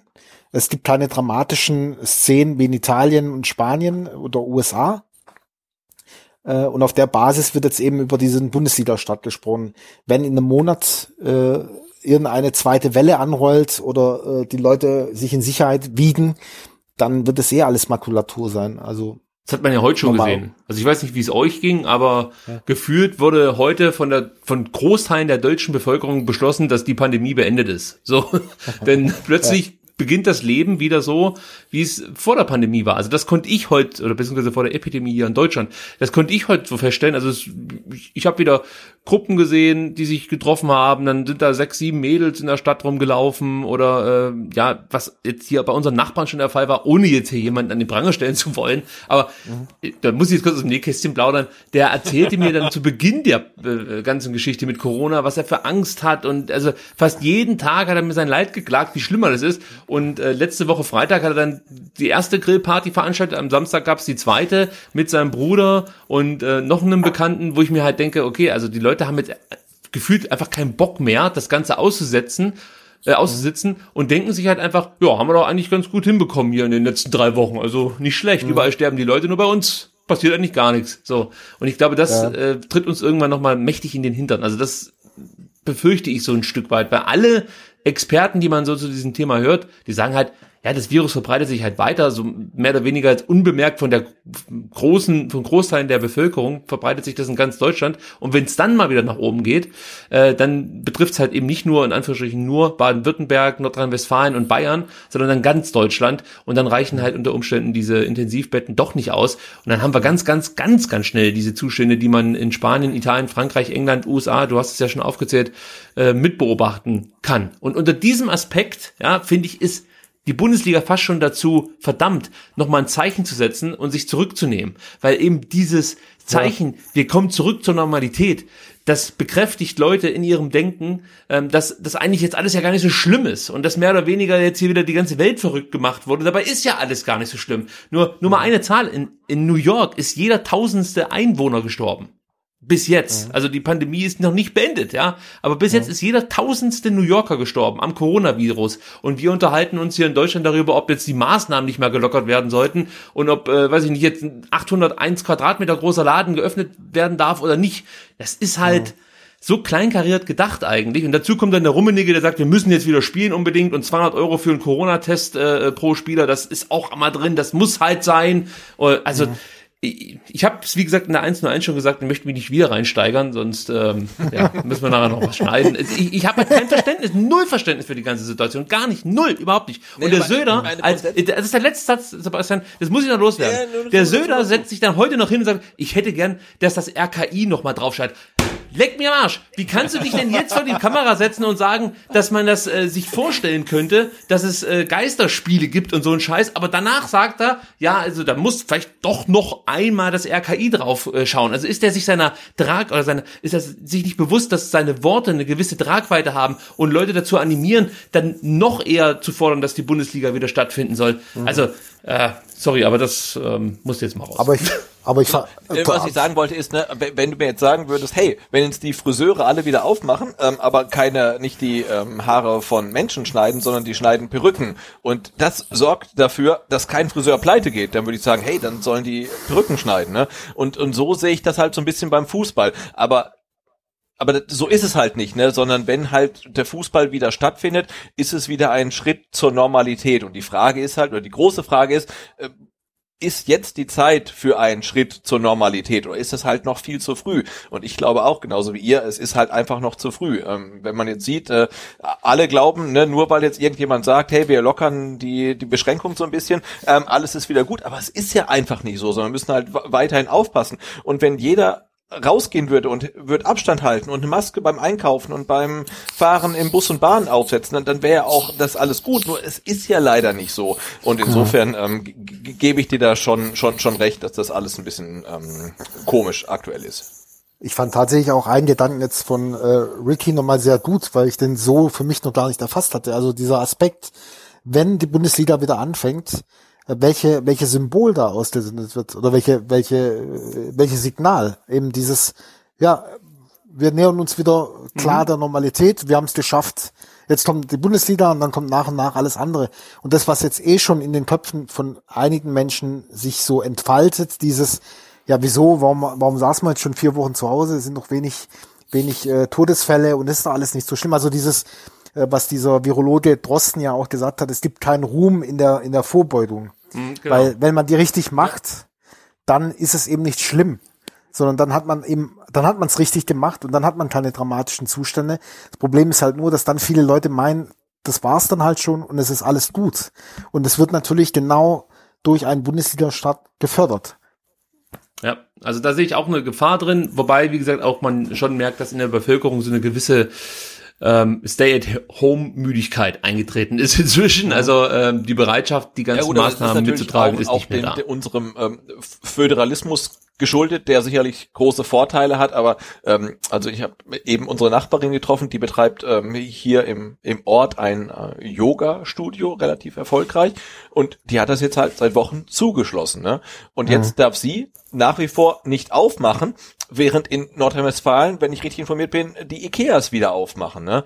Und warum soll man kein Yoga-Studio aufmachen? Also wenn sie sagt, hey, statt äh, zehn Klienten habe ich halt nur fünf und die halten halt alle Abstand ähm, und haben Masken auf, das, das wäre ja kein Problem. Also wenn wir alle diszipliniert wären, mhm. dann könnten wir auch den Normalbetrieb Schritt für Schritt wieder aufnehmen. Du könntest ja äh, ne, tatsächlich auch wieder ähm, fliegen und, und, und mit dem Zug fahren, wenn du sagst, hey, äh, wir haben halt nur maximal 50 Prozent Auslastung mit Abstand und Maske und so weiter. Das ja. könnte ja alles gehen. Ähm, aber die Leute können ja dieses Maß nicht halten. Also das, das, ja. das funktioniert ja nicht. Du musst ja nur irgendwie bei dem schönen Wetter einmal kurz aus dem Fenster gucken, dann merkst du ja sofort, okay, das, das klappt halt einfach. Aber Sebastian, die Diskussion führe ich gerne, ja, ob ein Yoga-Studio öffnen darf oder so. Aber ich führe halt ungern eine Diskussion darüber, ob irgendwelche Bundesliga-Fußballer wieder Fußball spielen dürfen oder ob Culture Candela noch ein neues Lied promoten darf. Nee, nee, nee, nee, also, jetzt wollte ich für nochmal grundsätzlich klar darstellen. Da fehlt für mich so ein bisschen das Verhältnis. Und in meiner Wahrnehmung, na klar beschäftige ich mich mit Fußball mehr als mit Yoga, aber trotzdem, auch wenn ich halt irgendwelche Webseiten ansurfe, die jetzt äh, nicht nur Fußballbezug haben, sondern Nachrichtenseiten, hat man schon das Gefühl, dass die Fußballbranche am ehesten darauf drängt, dass es jetzt mal weitergehen soll. Jetzt jammern auch zu Recht andere, ob es jetzt Restaurants sind, Hotels, was auch immer, die sind auch alle betroffen, aber ich habe das Gefühl, dass denen nicht so viel Raum gegeben wird, obwohl dort ja eigentlich ähm, der, der rein persönliche Leidensdruck viel, viel größer ist, weil das sind keine Menschen, die irgendwie ja. jahrelang Rücklagen bilden können, konnten oder so, sondern die meisten haben 15 Stunden ähm, investiert, um äh, ihr Restaurant irgendwie am Laufen zu halten und sind jetzt in der Situation, dass sie irgendwie noch, was weiß ich, sechs, sieben Wochen über die Runden kommen und dann halt einfach zumachen können. Und zwar nicht nur ihr Restaurant, sondern wahrscheinlich ihr Leben, weil sie theoretisch dann noch Schulden drauf haben oder weiß auch, Kuckuck was. Aber stattdessen ja, diskutieren wir halt andauernd darüber, ob die Bundesliga jetzt endlich vor Pappkameraden in Gladbach auflaufen darf. Also das ist halt für mich, ich kann's, ich kann's einfach nicht verstehen, wie das das erste Thema sein kann aktuell. Aber vielleicht bin ich da auch anders als äh, Karl-Heinz Rummenigge. Sehr wahrscheinlich also, sogar. ich, also ich bin dann äh, genauso anders wie du. Interessant ist ja. Aber ja. Genau, ich wollte sagen, aber es gibt jetzt Geld, ähm, um genau. die Überleitung mal irgendwie ähm, genau. einzuleiten. Das ist das Interessante. Sky hat äh, die letzte Rate nicht komplett, aber zum Teil bezahlt. Ich glaube 255 Millionen gab es jetzt erstmal. Auch ARD und ZDF sind bereit, äh, vorzeitig Zahlungen zu tätigen. Damit war für mich, als diese Meldung kam, eigentlich schon klar, dass man sich geeinigt hat irgendwie mit der Politik, dass es diese Geisterspiele geben wird oder TV-Spiele, nennt es wie ihr, wie ihr es wollt. Denn ich bin mir sicher, dass Sky ähm, nicht diese Kohle springen lässt, wenn es überhaupt keine gesicherten Informationen darüber gibt, wann es wieder losgehen würde mit dem Fußball. So, die einzigen, die gesagt haben, Moment mal, ähm, wir können jetzt hier gerade nicht das Geld im Fenster rausschmeißen, das ist The Zone. Ähm, das überrascht, glaube die wenigsten. Da hat man sich eher mal schon gefragt, wo die die Kohle herhaben, um die ganzen Lizenzen einzukaufen. Jetzt äh, stellt sich halt eben daraus, wenn die keinen äh, Fußball mehr streamen können, weil halt keiner stattfindet, dann wird es relativ schnell düster. Deswegen ähm, können die jetzt auch keine Vorzahlungen aktuell tätigen. Und ähm, ja, ich denke mal, auf den Betrag können dann die ein oder anderen Bundesligisten verzichten. Wichtig war jetzt erstmal, dass die 2,55 geflossen sind. Das hat jetzt den ein oder anderen Verein erstmal so ein bisschen den Druck genommen.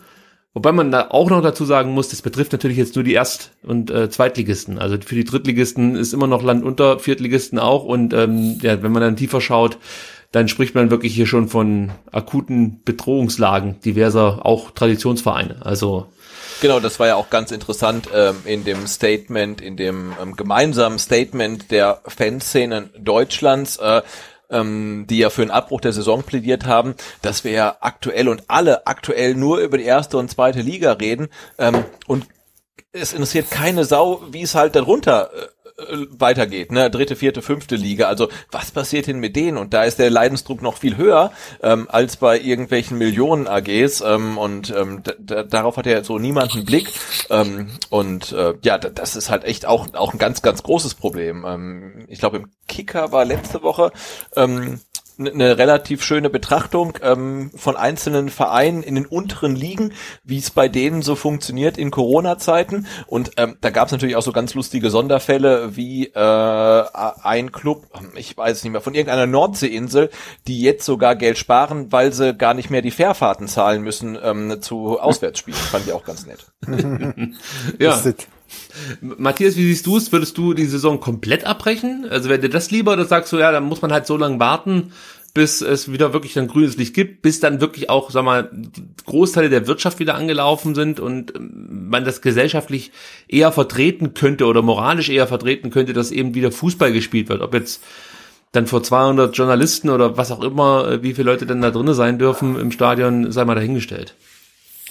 Ob die jetzt die Saison abbrechen jetzt oder ob sie die im November oder wann auch immer weiterspielen, das, das finde ich eigentlich egal. Ich finde einfach nur wichtig, dass es tatsächlich jetzt noch nicht weitergeht. Oder mhm. jetzt weiterzuspielen würde sich einfach zu früh anfühlen. Da finde ich interessant. Da dann diese, ja, ja, gerne. Ja, also da, darüber mache ich mir aber ehrlich gesagt überhaupt nicht so Gedanken. Also die Saison fühlt sich jetzt eh schon so komisch an. Das einzige fiese, was irgendwie, was wo ich das Gefühl habe, dass das sollte irgendwie nicht passieren, ist, dass Liverpool dieses Jahr nicht Meister wird. Alles andere ist mir gerade auch irgendwie egal so. Also ein Spiel die Saison ist, ist bitte? Ich sag, ein Spiel hätte gefehlt zur mhm. Meisterschaft. Ja. ja. Und, dann, ne? oh, übel, ja. Und ansonsten ist eigentlich egal, wie jetzt, ob die Saison abgebrochen wird oder ob jetzt irgendwie Bayern zum achten Mal Meister wird. Das hat eh alles ein Geschmäckle und komischen Touch, das ist eh wurscht. Also hm.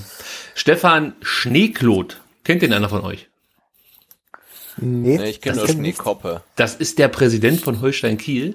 Und der bittet vor allem die Zweitligisten in einem, ich glaube, es war ein offener Brief oder vielleicht war es auch ein interner Brief, der dann öffentlich wurde, äh, um Zurückhaltung. Und zwar mal meint er so, man möge sich in diesen schwierigen Zeiten künftig bitteschön zurückhalten mit öffentlichen Äußerungen zum Überlebenskampf des deutschen Profifußballs und zur erhofften Wiederaufnahme des Spielbetriebs. Und ich muss sagen, also ähm, dafür bekommt er von mir so einen ähm, ja, virtuellen Applaus. er äh, also trifft damit für mich den Nagel auf den Kopf. Also dieses Rumgejammere gerade, äh, bei allem Verständnis, bei manchen Vereinen kann ich es wirklich gut nachvollziehen, dass die eine wirklich schlimme Situation jetzt geraten könnten. Äh, aber das betrifft ja jetzt wirklich nicht nur den Profifußball. Aber auch da kann man sagen, dass wir das in der Folge 101 ausführlich thematisiert haben. Viel interessanter finde ich da die Äußerungen von DFL-Geschäftsführer Christian Seifert und dem Aufsichtsratschef Peter Peters, denn die kritisieren in einem Brief an die Profiklubs die Vielstimmigkeit der Äußerungen und fehlende Sensibilität auf Seiten mancher Clubvertreter. Also man hat sich da bewusst zurückgehalten halten. Und äh, Seifert meinte halt, und auch das ist ein Satz, den ich unterschreibe, es darf nicht der Eindruck entstehen, der Fußball ignoriere in seiner Selbstbezogenheit die Realität. So. Mhm. Wenn man das so liest, kann man ja nur mit dem Kopf nicken. Aber auf der anderen Seite äh, ist genau das der Eindruck, äh, der sich bei mir jetzt zum, zum Beispiel breit macht. Ich weiß nicht, ähm, Sebastian, bei dir wird's ähnlich sein, denke ich mal, wenn man das so. Also ich, ich also ich schüttel schon eher mit dem Kopf, sobald jemand äh, eine Vielstimmigkeit kritisiert, weil ich finde, also eine Vielstimmigkeit ist immer gut und die sollte man auf keinen Fall ähm, äh, kritisieren. Und ähm, gut, und bei, bei mir verfestigt sich schon seit Jahren der Eindruck, dass der Fußball in seiner Selbstbezogenheit die Realität ignoriert. Ähm, und da spielt jetzt ja die aktuelle Situation, ähm, ist ja gar keine Ausnahme. Das, das war schon immer so und jetzt tritt's halt äh, äh, ja nochmal besonders zutage. Ne? Und du hast ja in der in der Folge 1 zu 1 thematisiert. Ähm, heute, ich glaube, du hast äh, geretweetet, dass jetzt drüber spekuliert wird, ob ähm, Hertha BSC im Sommer mit 150 Millionen nochmal richtig ja. auf dem Transfermarkt zulangt. Ne? Also da muss man sagen, ja. Äh, ja, und auf der anderen Seite wird nee, also das ist mir völlig egal. Also genau. lass uns doch erstmal wieder nee, nicht nur, dass es egal ist. Und Nee, also das ist halt furchtbar, ne? Also die sind gerade erst Klinsmann losgeworden und können sich irgendwie dankbar schätzen und, und, und jetzt liest halt sowas. Ich meine, okay, jetzt hat die Bild geschrieben, ähm, das hätte natürlich ähm, die, die, die Hertha jetzt so auch nicht rausgehauen, ähm, aber das sind echt so, so Meldungen, wo du denkst, ähm, also ihr lebt dann tatsächlich auf äh, einer anderen Welt als ich ähm, aktuell im April 2020. Da kann ich ja den Elvin noch mal kurz mit ins Boot holen. Wenn ihr so in Berlin seid, wie wird das dort wahrgenommen? Man hat ja da eigentlich schon zwei Kontraste mit Union Berlin und äh, Hertha BSC. Die einen hauen ordentlich ähm, ja, die Kohle raus, die anderen sind dann eher vielleicht ein bisschen mehr auf Nachhaltigkeit aus. Äh, wird das thematisiert irgendwie unter Berlinern, also jetzt nicht in den Medien, sondern wirklich jetzt unter Freunden und ähm, ja, wie wird das also aufgenommen in der Hauptstadt, die aktuelle Diskussion? Ja, ich glaube, also grundsätzlich sind die Rollen ganz gut und klar verteilt in Berlin, so wie du es ja auch gerade beschrieben hast. Also äh, Union ist halt der Underdog und äh, Hertha halt der größere Traditionsverein, auch mit dem Wunsch und dem Streben nach Größerem. Äh, aber diese Ge Gesamtdiskussion äh, ja, zum Liga-Start und im Allgemeinen äh, habe ich jetzt nicht so Berlin-spezifisch wahrgenommen, mhm. ehrlich, ehrlicherweise. Also das mh, mm, man muss dazu sagen, in Berlin ist, ist jetzt der Fußball ja. auch nicht das, das, das, der heiße Scheiß. Also Union so genau, ein bisschen, aber ja. Also eigentlich spielt Fußball eine untergeordnete Rolle in Berlin. Also das ist mein Eindruck, wenn ich in Berlin bin. Also ich habe noch nie jemanden gesehen, der mir erzählt in Berlin, Mensch, ey, du musst unbedingt mal zur Hertha, das ist der Hammer. Also, genau. Ja, ja, genau. Also ich war jetzt im, im letztes Jahr im September mit mit ein paar Freunden in, in Dortmund. Wir haben Dortmund gegen Bremen gesehen. Und wenn du dich halt in Dortmund bewegst, da hat halt der Fußball eine ganz andere Präsenz im, im, im Stadtbild und im Alltag als, als in Berlin weil es halt natürlich Berlin einfach nochmal deutlich größer ist und halt, ja, sich das äh, breiter verteilt einfach. Jetzt hole ich mal wieder den VfB mit ins Boot. Es wird Zeit, ja. denn äh, man hört so, dass der VfB ähm, ja eigentlich mit mit diesen mit diesen ganzen Äußerungen, die man so in den letzten Wochen gehört hat, äh, unter anderem natürlich von Karl-Heinz Rummenigge und von äh, Watzke, ähm, nicht allzu zufrieden ist. Ich sage jetzt bewusst der VfB, weil ich kann jetzt hier keine Namen nennen, weil ich es halt einfach nicht weiß. Man hört es halt so, es wird auch in manchen ähm, Zeitungen darüber berichtet, dass der VfB angeblich verärgert ist, zum Beispiel über Äußerungen von Peter äh, Hofmann, das ist der Präsident vom FC Augsburg, der meinte, wenn es äh, Profivereine gibt, die Ende Mai nicht mehr liquide und daher im Grunde nur einen, einen Monat durchfinanziert sind, dann ist das nicht mehr akzeptabel. Also solche Aussagen äh, scheint man in Stuttgart nicht allzu gern zu hören. Jetzt kann man natürlich auch darüber diskutieren, ob das äh, bewusst jetzt hier dann auch an die Presse herangetragen wird, um sich dann ein besseres Licht zu stellen. Kann man so und so sehen. Ich finde es halt immer interessant, wenn dann der Verein an die Presse geht und sagt, hey, erzählt doch mal bitte in irgendeinem Artikel, dass wir es nicht so cool finden, wenn andere sich da so weit aus dem Fenster lehnen. Aber auch Thomas Hitzesberger hat sich da ja am Donnerstag zu geäußert. Sebastian, du wirst es vielleicht gesehen haben auf Sky. Der meinte nämlich, äh, wir sind abhängig von der Politik, also wenn es darum geht, ob man wieder äh, vor ja, Fußball spielt in leeren Stadien, da meinte er, wir sind abhängig von der Politik. Diese Leute haben viel wichtige Themen auf dem Tisch ähm, und die können sich nicht die ganze Zeit äh, oder die können nicht die ganze Zeit an Fußball denken. Ähm, ja, ist eigentlich der richtige Satz zum aktuellen Geschehen. Also andere Dinge haben momentan Priorität. Äh, ja, Thomas Hitzesberger trifft da mal wieder, muss man sagen, eigentlich den Nerv ähm, vieler Fans und, und ja, eigentlich ist das der richtige Ton, den, den man jetzt anschlagen sollte. Da muss ich immer wieder loben, den Hits, oder, Sebastian? Ja, nee, Kann man also, schon so sehen. Also, er, er scheint ja schon das richtige ähm, Selbstverständnis zu haben. Ne? Also jetzt mhm. äh, lass mal die Gesellschaft irgendwie wieder klarkommen und ähm, dann ähm, ja ähm, wird äh, die, die, die Politik ähm, schon sagen, wann wieder Fußball gespielt wird. Und die haben natürlich derzeit viele andere Sorgen. Und ähm, ähm, ob und wann jetzt wieder Zweitligaspiele in dem Fall dann stattfinden, ist sicherlich ähm, ein, eine nachrangige Sorge. Und ja, jetzt müssen wir halt ähm, abwarten. Immerhin darf der VfB wie alle anderen äh, Bundesliga- und Zweitliga-Clubs wieder in Kleingruppen trainieren. Und ich denke, das ist schon ein relativ großes Zugeständnis. Ähm, ja, und die werden es abwarten können. Also bis Donnerstag müssen wir abwarten, das sagt auch Thomas Hitzesberger. Ich warte ab, äh, was die nächste Sitzung eben am Donnerstag der DFL bringt. Es muss eine klare Strategie her, es muss klar sein, wie solche Spiele stattfinden können. Also auch da fordert er natürlich ähm, ja, wenig wischiwaschi, sondern handfestes ist auch nachvollziehbar. Auch äh, Pellegrino Materazzo wurde zu möglichen TV-Spielen befragt und hat sich da äh, auch vernünftig ausgedrückt, so möchte ich das mal sagen. Er meinte, bei dem Thema, ob Spiele ohne Zuschauer vertretbar sind, geht es für mich auch darum, welche Stellung der Sport in der Gesellschaft hat. Der Fußball darf dabei keine Sonderrolle einnehmen, aber für viele Menschen ist er sehr wichtig. In diesen schwierigen Zeiten wären die Spiele dann sicher eine positive Ablenkung und würden auch einen Schritt zurück in den Alltag bedeuten. Darüber haben wir ja mehr oder weniger schon diskutiert über die, über die Aussage, aber auch hier stellt er halt erstmal ähm, ja, ich sag mal so, die Gesellschaft an sich in den Vordergrund, bevor er dann eben äh, das Thema Fußball aufgreift.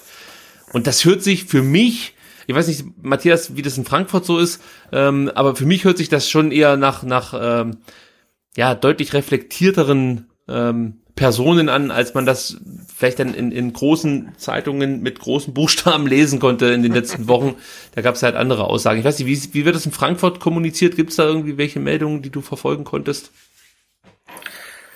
Äh, tatsächlich nicht so. Also ich habe das Gefühl, die Frankfurter gehen da auch relativ vernünftig mit um, so in meinen Augen. Äh, jetzt nicht durch die Fernbrille gesehen. Ähm, aber ansonsten, ich habe da jetzt auch keine Detailinfos oder so, mhm. von daher. Weil ich mal gehört habe, dass, viel zu sagen. Dass es hier in Stuttgart viel ja, kritischer gesehen wird, dieses ganze Thema, und dass eigentlich die anderen Bundesliga-Vereine und auch natürlich dann die Fans lockerer mit diesem Thema umgehen würden. Aber gut, wenn ich jetzt so die Leute, die ich so folge auf Twitter immer zwischenlese, dann hat man eigentlich schon das Gefühl, dass das eigentlich eine verbreitete Meinung ist, dass Bundesliga jetzt nicht unbedingt direkt das erste sein muss, was nach der ähm, ja, Ausgangssperre wäre auch so mein Eindruck. Ja, ja absolut. Genau, aber ich, ich glaube, da kann man ja auch auf das ähm, Statement, also auf das gemeinsame Statement der Fans in Deutschlands hinweisen, was äh, es unter anderem beim CC zu lesen gibt, und das ist ja wirklich äh, ja von allen Fans in Deutschland so äh, formuliert und die äh, sagen ja auch, also ähm, ich, ich zitiere es jetzt äh, aus dem Gedächtnis. Ich kann es ähm, nachher noch als richtiges Zitat der, bringen, das habe ich nämlich auch noch drin. Ja, das, mit dem Profifußball, dass der krank genug ist, dass er genau. weiterhin in Quarantäne gehört. Genau. Ähm, und jetzt, jetzt könnte man ja polemisch sagen, also äh, äh wenn die Ultras den Fußball nicht brauchen, also wer denn dann? Ne? Also das sind ja die ersten eigentlich, die darauf pochen würden, dass wieder gespielt wird. Und wenn selbst die sagen, hey, bricht die Saison ab, lass, lass uns erstmal abwarten. Ähm, also ne, dann muss man sagen, ähm, dann gibt es eigentlich kein Argument mehr dafür, ähm, ja, außer tatsächlich dann die wirtschaftliche Existenz einiger Vereine. Ja, also ich bringe das Zitat gleich mal. Also die deutsche Fanszene, Sebastian hat das schon gesagt, hat sich dazu geäußert, ich glaube Ende letzter Woche, Kommando Kleinstadt ähm, hat dann auch nochmal gepostet auf, auf äh, der Kommando Kleinstadt-Seite. Also wenn ihr das nochmal komplett nachlesen möchtet, könnt ihr es da tun. Und die zwei wichtigsten ähm, Sätze sind für mich eigentlich, äh, die folgenden in einer Zeit, in der wir alle sehr massive Einschränkungen unserer Grundrechte im Sinne des Gemeinwohls hinnehmen, ist an einen Spielbetrieb der Bundesliga nicht zu denken. Und der zweite Satz, oder beziehungsweise nochmal zwei Sätze, du hast einen davon schon zitiert, Sebastian, das sind die folgenden. Eine baldige Fortsetzung der Saison wäre blanker Hohn gegenüber dem Rest der Gesellschaft. Der Profifußball ist längst krank genug und gehört weiterhin in Quarantäne. Ja, also das ist die Meinung der deutschen Fanszene und da schließe ich mich dann uneingeschränkt an und äh, bin mal gespannt, was dann am Donnerstag entschieden wird. Denn eigentlich sollte die 23. Ja. genau, die sollte eigentlich die außerordentliche Mitgliederversammlung der DFL am ähm, letzten Freitag stattfinden, wurde dann auf Donnerstag verschoben. Da wurde dann schon wild spekuliert, was das wohl bedeutet und ob es überhaupt noch eine Saison gibt und was weiß ich. Dabei, ähm, ja, glaube ich, dass man da schon abschätzen konnte, äh, dass eigentlich eine Entscheidung gefällt wurde. Mehr oder weniger konnte man das auch aus dem offiziellen Statement äh, herauslesen, dass die DFL äh, veröffentlicht hat, warum man diese Mitgliederversammlung verschoben hat. Da hieß es nämlich, Ziel der Verschiebung ist es, Clubs und DFL zusätzliche Zeit zur weiteren intensiven Vorbereitung bevorstehender Entscheidungen zu geben. Was übersetzt so viel bedeutet wie, ja gut, wir müssen jetzt mal klären, wie viele Leute eigentlich ins Stadion äh, müssen, um ja, den normalen Zeit, Betrieb Zeit gewinnen. Ja. ja, aufrechtzuerhalten. Und man wollte wahrscheinlich auch der Politik, die, glaube ich, am Freitag, was am Freitag die, die, nee, jetzt weiß ich nicht mehr genau, wann, wann Merkel und äh, Konsorten, sage ich jetzt mal, die Lockerungen beschlossen haben. Vielleicht was auch am Donnerstag oder Mittwoch. Ist ja, auch im, am Ende egal. Äh, aber ich glaube, dass man sich da noch ein bisschen zurückhalten wollte seitens der DFL und am Donnerstag werden wir dann sehr wahrscheinlich erfahren, dass ab 9. Mai wieder gespielt werden soll. Ähm, äh, abschließend noch dazu muss man vielleicht sagen, dass Gerald Haug, der Präsident der Wirtschafts Wirtschaftsakademie Leopoldina, ja, Sebastian? Äh, Wissenschaftsakademie nicht äh, Wirtschaftsakademie. Habe ich Wirtschafts... Ja, siehst du, ich bin schon voll ja, im Fußballbusiness. Ja. Ich nicht, dass da irgendwie kommt. Also, man weiß es ja manchmal nicht so genau, aber in dem Fall äh, Wissenschaftsakademie. Ja, ist absolut richtig. Aber natürlich äh, sind die Wirtschaftsakademiker, sofern es die äh, dann bei den Leopoldinern gibt, ähm, eigentlich die richtigen Ansprechpartner für die Bundesliga. Ja, vermutlich schon. Ja, für die Bundesliga schon, ja.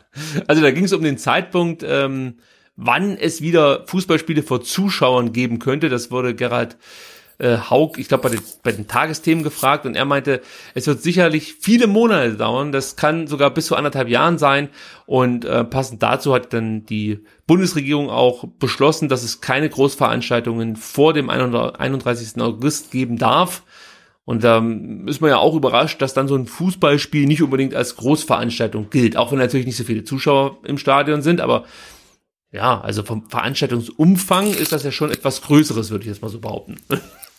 Auch interessant, wie das dann ausgelegt wird. Ja, äh, dann können wir noch ganz kurz darauf überleiten ähm, oder darüber sprechen, wie sich das denn auf den Transfermarkt weiter auswirken wird, denn da gibt es natürlich immer konkretere Vorstellungen. Unter anderem hat die FIFA jetzt ein drittes Transferfenster ins Spiel gebracht. Ähm, der FIFA Director Football Regulatory, James Kitching, meinte nämlich, dass die FIFA das ganze Thema drittes Transferfenster flexibel handhaben würde. Also sie machen damit so ein Stück weit die Tür auf für ein mögliches drittes Transferfenster. Das Problem ist natürlich klar, ähm, viele Ligen versuchen halt irgendwie noch ähm, ja, ihre Liga zu Ende zu spielen. Und das würde bedeuten, dass man eben nicht wie üblich zum 30.06. Ähm, fertig wäre mit dem regulären Ligabetrieb und manche Verträge dann ja in eine Situation oder manche Spieler in eine Situation kommen, dass ihr Vertrag zum 30.06. ausläuft, aber sie vielleicht im Juli noch für ihren Club spielen sollten. Und äh, hier muss man sich natürlich Gedanken machen, wie man das dann halbwegs fair über die Runden bringt. Ja, ähm, auch da hat die FIFA sich schon mehr oder weniger zu geäußert und meinte, Spielerverträge sollen an den tatsächlichen Ablauf der derzeit unterbrochenen Spielzeit angepasst werden. Auslaufende Verträge sollen so lange verlängert werden, bis der letzte Ball gespielt ist. Für diesen Schön. Sommer geplante Spielerwechsel sollen danach vollzogen werden. Also das sind schon gravierende ähm, Eingriffe eigentlich. Bin auch mal gespannt, wie das arbeitsrechtlich dann zu werten ist. Ähm, mhm. Das wird noch spannend. Und auch spannend, und da nehme ich jetzt einfach mal den Elvier mit dazu, ja. weil vom ähm, verhassten FC Schalke hat sich Michael Reschke heute in einem Gastbeitrag im Kicker geäußert und ein paar interessante Anstöße gegeben. Zum einen brachte er das sogenannte Doppelspielerecht für junge Spieler ähm, mhm. ja, in die Diskussion mit ein. Das bedeutet, dass ein Spieler innerhalb einer Saison sowohl für einen Erstligisten wie auch für einen Zweitligisten oder einen Drittligisten auflaufen darf. Ähm, das gibt es wohl in anderen Sportarten schon. Ich glaube, auch in Österreich ist das möglich, dass äh, Spieler dann mehrfach wechseln können innerhalb der Saison. Und ähm, außerdem schlägt er vor, dass man vielleicht kurzfristige Leihvarianten ähm, ins Auge fassen sollte. Zwei, drei Monate. Das würde dann zum Beispiel ja, Vereine helfen, die jetzt aufgrund von Verletzungssorgen schnell Hilfe brauchen. Ähm, und keinen großen Kader sich mehr leisten können, weil halt eben Corona die Kassen leer gefegt hat. Äh, ja, wie findest du so ein, so ein Versuch jetzt, die Transferregularien aufzubrechen? Ist das sinnvoll? Muss man da flexibler werden oder denkst du, dass man da eher wieder versucht, noch eine schnelle Mark oder einen schnellen Euro zu machen? Gute Frage. Also tatsächlich höre ich das äh, von dir jetzt auch so von Rechte zum, zum ersten Mal. Ähm, ich versuche mir da jetzt dann schnell eine Meinung zu bilden. ähm, Rechte, ja. Ja. Gut, ich mein, äh, da war doch was. Ne? Ja. Aber, äh, ja, ich, aber ich wollte gerade sagen, dass, also ja. bei mir hat da auch was geklingelt, als ich Doppelspielrecht hörte. Das hatten wir auch schon zu, zu, zu Stuttgarter Zeiten mal, oder? Das, also er hat sowas, er hat sowas in der Diskussion, ich weiß gar nicht mehr, was das für eine war, ob das jetzt so eine. Ja, das glaube ich irgendjemand dann für Groß Asbach und für den VfB spielen kann oder irgendwie sowas halt, ne? Also das ja, ist, glaube ich, mag sein. die Idee hat er jetzt auch nicht für den Kicker neu geboren, sondern die hat irgendwie aus der Schublade gezogen. Ja, aber wie, wie, wenn du das so hörst, also äh, jetzt von mir aus gesehen, ich find's nicht so doof, zu sagen, hey, ja. ähm, ich gebe einem jungen Spieler lieber die Möglichkeit, in Groß Asbach äh, acht Spiele zu machen, als bei mir auf der Bank zu sitzen. Ja, also, klingt erstmal, ja. Die Idee dahinter also, ist ja, die Idee dahinter ist ja, um das noch ganz kurz aufzuklären. Ja. Es wird viele, wirklich viele Vereine geben, die sich keinen 25, 30 Mann Kader mehr leisten können. Und eigentlich musst mhm. du ja so sagen, mal mindestens mit 20 Mann planen, weil du musst halt einfach Verletzungen und so mit einbeziehen, Sperren etc. Und wenn es jetzt aber die Möglichkeit gäbe für ähm, einen kleinen Verein auch innerhalb der Saison auf Verletzungen oder lange Sperren zu reagieren und zum Beispiel dann für drei Monate, äh, weiß ich nicht, ein Bayern-Talent auszuleihen oder so, äh, dann würde das finanziell schon für Entlastung sorgen, gerade eben dann für, für kleine Vereine.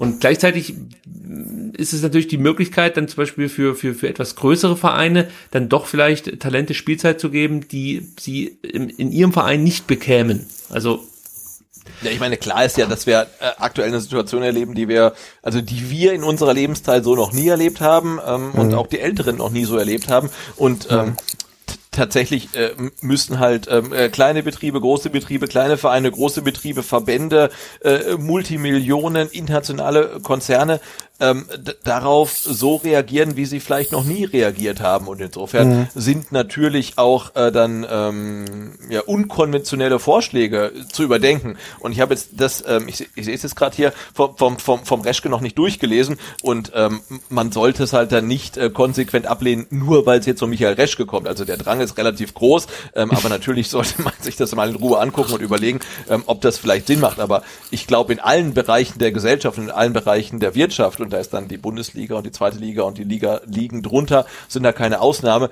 ähm, be bedarf es halt ähm, unkonventioneller Lösungswege, um aus dem Schlamassel irgendwie rauszukommen. Also von allen Ideen, und es fällt mir schwer, das jetzt hier zu äußern, die Michael Reschke bislang so von sich gegeben hat, finde ich die, das Doppelspielrecht so kurzfristig betrachtet erstmal sehr ähm, diskussionswürdig und finde ich find, find gut. Also ich, ich könnte mich damit anfreunden. Muss man halt dann mal ausdiskutieren, auch mal äh, Gegenmeinungen hören. Äh, vielleicht denke ich jetzt hier auch zu kurz. Ihr könnt mich gerne berichtigen. Nur nicht auf YouTube, da lese ich keine Kommentare mehr. So. Ach so, und er stößt übrigens auch noch eine Transferperiode, eine verlängerte Transferperiode an. Und zwar würde er es äh, bevorzugen, sage ich mal, wenn die Transferperiode mit Abschluss der Saison startet und dann bis zum 31.01. durchläuft. Das wiederum, also wenn ich ihn da richtig verstanden habe und das jetzt auch richtig wiedergebe, äh, sehe ich kritisch. Also wenn man dann während dem Spielbetrieb noch hin und her wechseln kann, hm, weiß ich nicht. Das gefällt mir schon nicht mit diesem späten Transferfenster, wenn die Saison schon läuft im Sommer. Also, hm, nee, das ist nicht so meins. Matthias? nee, ich mag das auch, äh, ich wollte es gerade ergänzen, ich mag es auch überhaupt nicht, dass das Transferfenster sich immer in die Saison reinzieht und du weißt nicht, ob äh, dein guter Spieler jetzt noch bleibt und muss dann auf den letzten Drücker am vierten Spieltag noch irgendwelche äh, Ersatzspieler holen. André Silvas verpflichten. Genau. Jovic wäre nie, äh, nicht Jovic, Rebic wäre nie gegangen. ja. Wenn das Transferfenster ja. rechtzeitig geschlossen hätte. Darauf wollte ich äh, anspielen. Aber ja, ich verstehe es nicht. Also ich, ich, ich kann es nicht so richtig nachvollziehen. Und das, was du jetzt gerade geschildert hast, klingt äh, idiotisch, aber es kann man, dadurch, dass man jetzt auch nicht weiß, wie alles laufen wird, äh, sind es ja eh nur so Hirngespinste und ja. Mhm. nicht so richtig zu bewerten eigentlich, weil man weiß jetzt einfach noch nicht, wann endet die Saison wirklich und wie, mhm. Wie sich das alles gestaltet. Das größte Hirngespinst von Michael Reschke war mit Sicherheit Markus Weinz hier. Ähm, und dann möchte ich den ja auch noch kurz mit äh, ins Boot holen. Aha. Denn der hofft auf Ver der Vergangenheit kommt er wieder hoch. Jo, kommen sie hoch. Denn der hofft auf Veränderungen. Markus Weinz hier meinte nämlich, ich habe die Hoffnung, dass man durch die aktuelle Phase wieder bes besonnener und der Umgang miteinander besser wird. Ich hoffe auch, dass die Egoismen im Fußball vielleicht ein bisschen weniger werden. Und Sebastian, genau da hätte ich jetzt diesen Tweet von mir von heute Morgen äh, nochmal hervorgekramt und äh, die Hertha erwähnt, die sich jetzt schon freut, dass sie im Sommer endlich mal 150 Millionen Euro investieren können, währenddem ich vom VfB die zweite Mail bekomme, ob ich jetzt nicht denn doch auf meine Rückforderung ähm, von meiner Dauerkarte ja. verzichten könnte. Natürlich sind zwei unterschiedliche Vereine, ist mir schon klar. Auch die Voraussetzungen sind ein bisschen andere, wenn dann ein Investor einsteigt, der viel Kohle locker macht. Aber all das passt halt nicht so richtig zusammen. Gut, jetzt kommen wir auch schon so langsam auf die Zielgerade, aber wir wollen auch noch ganz kurz in unseren Kader schauen und äh, da vielleicht mal drüber berichten, was da so passiert, wenn die Mannschaft trainiert, ja, und ähm, der ein oder andere wird es vielleicht mitbekommen haben, Borna Sosa fehlt, denn der hat ein Ödem im Knie. Das hat er sich zugezogen in der letzten Woche ähm, vor dem eigentlich geplanten Wien-Wiesbaden-Spiel. Ich glaube sogar im Abschlusstraining. Wie lange er jetzt damit ausfallen wird, ist noch nicht 100% klar. Könnte sein, dass er in zwei Wochen wieder spielen kann, kann aber auch sein, dass es ein bisschen länger dauert. Vielleicht kann er auch schon in zehn Tagen wieder ran. Aber das wirft ihn natürlich jetzt so wieder ein Stück weit zurück. Wenn man auch bedenkt, dass im Mai wieder gespielt werden soll, haben natürlich jetzt andere Spieler hier die Möglichkeit, ähm, ja, einfach einen besseren Eindruck zu hinterlassen. Und dann wird es natürlich schwierig für Borna Sosa, ähm, ja, wieder ranzukommen. Der hat ja eh irgendwie Pech in der Saison. Einmal hat er eine Gehirnerschütterung und fällt mehrere Wochen aus, dann ewig, ne? ja. ja. kriegt er die Leistung nicht so richtig auf dem Rasen. Ich erinnere da an das San Pauli-Spiel, äh, das war auch äh, viel Schatten, ähm, manchmal ein bisschen Licht, aber ja, irgendwie ähm, Borna Sosa, hm, bin mal gespannt, wie das für den weitergeht. Interessant auch. Ähm, ja, jedenfalls sind sind sind äh, äh, wiederholte Verletzungen nicht äh, zuträglich äh, für seine Entwicklung beim VfB. Das ist leider so. Ja. ja, vor allen Dingen, wenn du bedenkst, dass jetzt mit Clinton Mola auch nochmal ein Spieler verpflichtet wurde, der auf dieser Position spielen könnte. Und Mola für mich so das größere Talent ist von den beiden. Auch wenn ja. Mola jetzt vielleicht nicht der geborene Linksverteidiger ist. Vergessen, ey, bin irgendwie völlig raus. Der gehört uns, Sebastian. Das ist das Geile. Immer wenn ich das Corona, lese. Clinton Mola, echt? Ja. Der gehört uns. Ja, ja, das ist wirklich besonders. Weil, als er verpflichtet wurde, konnte ich hier ganz stolz verkünden, dass ich den äh, bei einem ähm, Champions League Youth, äh, Youth League Spiel mal äh, gesehen habe und er mir aufgefallen ist. Also ich gucke mir schon diese Youth League Spiele an, aber die meisten Spiele vergisst du halt relativ schnell wieder, weil, ja, siehst es halt dann doch nicht regelmäßig genug. Aber der ist mir aufgefallen. Und als ich dann gehört habe, dass der zum VfB wechselt, dachte ich mir, ja, okay, eine Laie für ein halbes Jahr oder von mir aus für ein Jahr. Und dann hieß es, nee, der wurde verpflichtet, fest verpflichtet. Da dachte ich schon so, wow, so ein Spieler, der mir in einem Champions League Youth-Spiel mhm. auffällt und dann auch noch hier beim VfB, äh, Youth League heißt es natürlich, und dann auch noch beim VfB jetzt hier äh, plötzlich angestellt wird, das ist schon eine Rarität. Da habe ich mich sehr drüber gefreut. So, Matteo Klimowitz muss ich auch noch kurz mit ähm, ins Boot holen, wenn wir schon bei jungen Talenten sind. Ähm, äh, Sebastian, wir haben uns ja mehrfach schon in zurückliegenden Ausgaben gefragt, was Klimowitz eigentlich für eine Position bekleiden soll beim VfB. Ist er ein Außenstürmer? Ist er ein ganz klassischer Stürmer? Ist er ein Zehner? Er hat jetzt gesagt, ich bin zumindest mal kein Strafraumstürmer und das konnte man bislang auch. Das, das hat man auch hat man auch gesehen. Ja. Darauf wollte ich hinaus. das ist leider so. Ja. Er trifft den Ball, aber dann auch nichts mehr. Ja. Ähm, aber nicht nein, das Tor. Ja. Das ist gemein nee, von mir gewesen. Nein, das ist ja gemein, aber er ist, kein, er ist sicherlich nicht der Abschlussspieler, den du dir äh, wünscht, ähm, dass dass er als letztes äh, an den Ball kommt. Also er ist dann tatsächlich eher der Vorbereiter. Ja, die Feinjustierung stimmt noch nicht so richtig. Aber, aber er ist noch jung, also vielleicht entwickelt sich auch die Killer-Mentalität noch jetzt. Na, er hat er hat er hat seine Lieblingsposition sehr schön beschrieben. Er meinte, er spielt lieber frei hinter dem Neuner. Also okay. ähm, finde ich, ist eine Position, die vor allen Dingen sollte der VfB aufsteigen, interessant werden könnte. Weil ich könnte mir vorstellen, dass du dann halt eben mit einer Sturmspitze spielst, zum Beispiel Kalajdzic, der mit seiner Größe ablegen kann und so. Und wenn dann so ein Klimowitz äh, endlich auch mal die Bude macht und dass er eine Qualität mit sich bringt, zeigt er ja zum Beispiel in der zweiten Mannschaft oder auch äh, in diversen Situationen, zum Beispiel gegen Leverkusen im DFB-Pokal, ist jetzt nicht so, dass er komplett blind wäre oder so. Also der hat schon ja, eine gewisse Qualität. Sagen, in der zweiten Mannschaft ist ja nicht so, dass er das Tor überhaupt äh, jetzt per se nicht trifft, sondern in der zweiten Mannschaft äh, äh, trifft er ja relativ verlässlich. Also er muss vielleicht dann nur seine Abschlussqualität auch dann äh, bei den Profis mal zeigen. Ja, und äh, da hoffe ich jetzt auch einfach darauf, dass vielleicht diese Pause ihm jetzt auch nochmal so ein bisschen äh, Zeit gibt, um, um, um vielleicht Schwächen ja, auszubessern und, und sich was abzuschauen bei anderen größeren Spielern und vielleicht auch so ein bisschen weniger Druck zu verspüren. Das kann ja auch eine Rolle spielen, wenn du hier nach Deutschland kommst, ganz jung, als großes Talent gehandelt wirst und so. Und dann musst du direkt performen bei so einem dann doch schon schwierigen Umfeld. Jetzt habe ich es gesagt. ja, musste mal raus. Ähm, ja, kann ich mir schon vorstellen, dass das auch einen jungen Spieler hemmt. Und er meinte auch, ähm, dass ihm zu Beginn hier in Stuttgart wirklich nicht leicht gefallen ist. Also das Thema, was man immer wieder hört, wenn eben dann Südamerikaner nach Deutschland kommen, das mit der Disziplin ist schon anstrengend, das Wetter ist auch immer scheiße. das hat er schon gesagt, aber ihm hat geholfen, dass hier viele junge Spieler, viele junge Leute vor Ort sind und ähm, ja, dass man halt einen gewissen Zusammenhalt spürt beim VfB. Und dann hat er noch einen Satz gesagt, und dann fand ich, also beachtenswert und auch ein bisschen zum Schmunzeln. Er meinte nämlich, der VfB ist ein sehr großer Verein, das können wir so stehen lassen, das stimmt natürlich. Ja, Aber jetzt ja. kommt's, das Clubgelände ist spektakulär. Erste Klasse. So.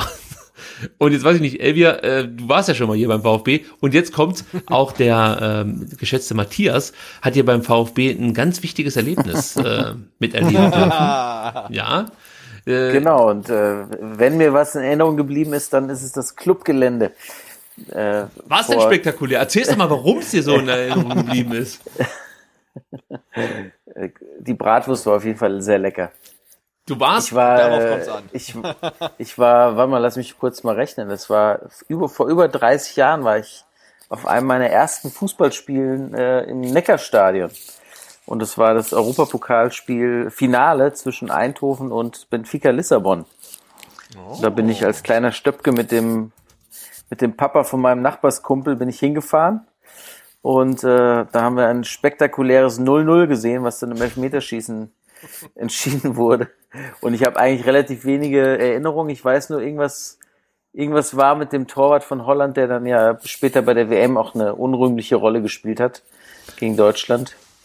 Ähm, wie hieß der denn nochmal, der holländische Torwart? Äh, äh, Van Breukelen muss das damals gewesen sein. Van Breukelen, genau. Ja. Genau. Und der wurde mal angefeuert und ich habe es aber als Zehnjähriger nicht kapiert, was die, was die Holländer da rufen. Und das ist eigentlich so das Einzige, an was ich mich erinnern kann. Und das Vereinsgelände natürlich. Das war spektakulär. ja, aber, an der, aber an der Stelle muss ich jetzt auch noch meine Anekdote loswerden, auf die ich, die ich so die letzten Tage vorbereitet habe. 1985, 1985 habe ich als äh, E-Jugendspieler wahrscheinlich mit dem VfL Brackenheim ein Vorspiel gehabt gegen die E-Jugend vom VfB Stuttgart im Neckarstadion vor dem Bundesligaspiel VfB Stuttgart den VfL Bochum. Und als wir auf den Platz gelaufen sind, hat uns der Meier Vorfelder auf dem Platz empfangen, hat uns gefragt, ja, wo kommt ihr denn her? Und haben uns gesagt, ja, aus Brackenheim. Aus Stockhausen, bitte sehr. Nee. nee, nee, jetzt pass auf. Und dann hat er gesagt, ja, aus Brackenheim. Brackenheim kenne ich, da kommt guter Rotwein her. Also das weiß ich wirklich ungelogen, aber es wird noch besser. Es wird alles noch viel besser. Wir bedienen das Spiel und die Gästefans waren halt schon im Fanblock. Also die Fans vom VfL Bochum. Ja. Und als die natürlich über den Stadionsprecher gehört haben, dass äh, wir VfL Brackenheim heißen, haben die natürlich mhm. äh, uns angefeuert und haben VV, VfL Sprechchöre äh, abgelassen, was uns natürlich mega beeindruckt hat. Und dann kamen halt auch während des Spiels, also während wir gespielt haben, halt die, die Profis schon auf dem Platz und haben sich da halt hingestellt, haben zugeschaut. Und damals war eben Otto Baric äh, Trainer, der dann mitgekriegt hat, dass, äh, also ich habe ja äh, bosnische Wurzeln. Aha. In der Mannschaft gab es dann auch noch einen Kroaten und wir haben uns dann halt eben auf, auf Serbo-Kroatisch äh, die Bälle zu, zugerufen. Äh, und er hat dann halt auch auf darauf reagiert und hat dann halt äh, unser Spiel kommentiert und uns so quasi nicht dirigiert, aber dann halt gelobt und so. Also es war mein großer, es war auch dann mein allererstes Bundesligaspiel. Wollt ihr wissen, wie es ausgegangen ist? Ja. Also aus Sicht des VfB 0 zu 4, äh, zweimal Klaus Fischer darunter, oh. unter den Torschützen. Aber hat mich nicht davon abgehalten, VfB-Fan äh, zu sein und zu werden als Kind. Tja. Aber ich glaube, damit bist du dann jetzt in, in, in Folge 103 oder liege ich da schon wieder falsch? Aber ich glaube, unser erster Gast, der jemals im Neckarstadion aufgelaufen ist, oder? Moment. ja.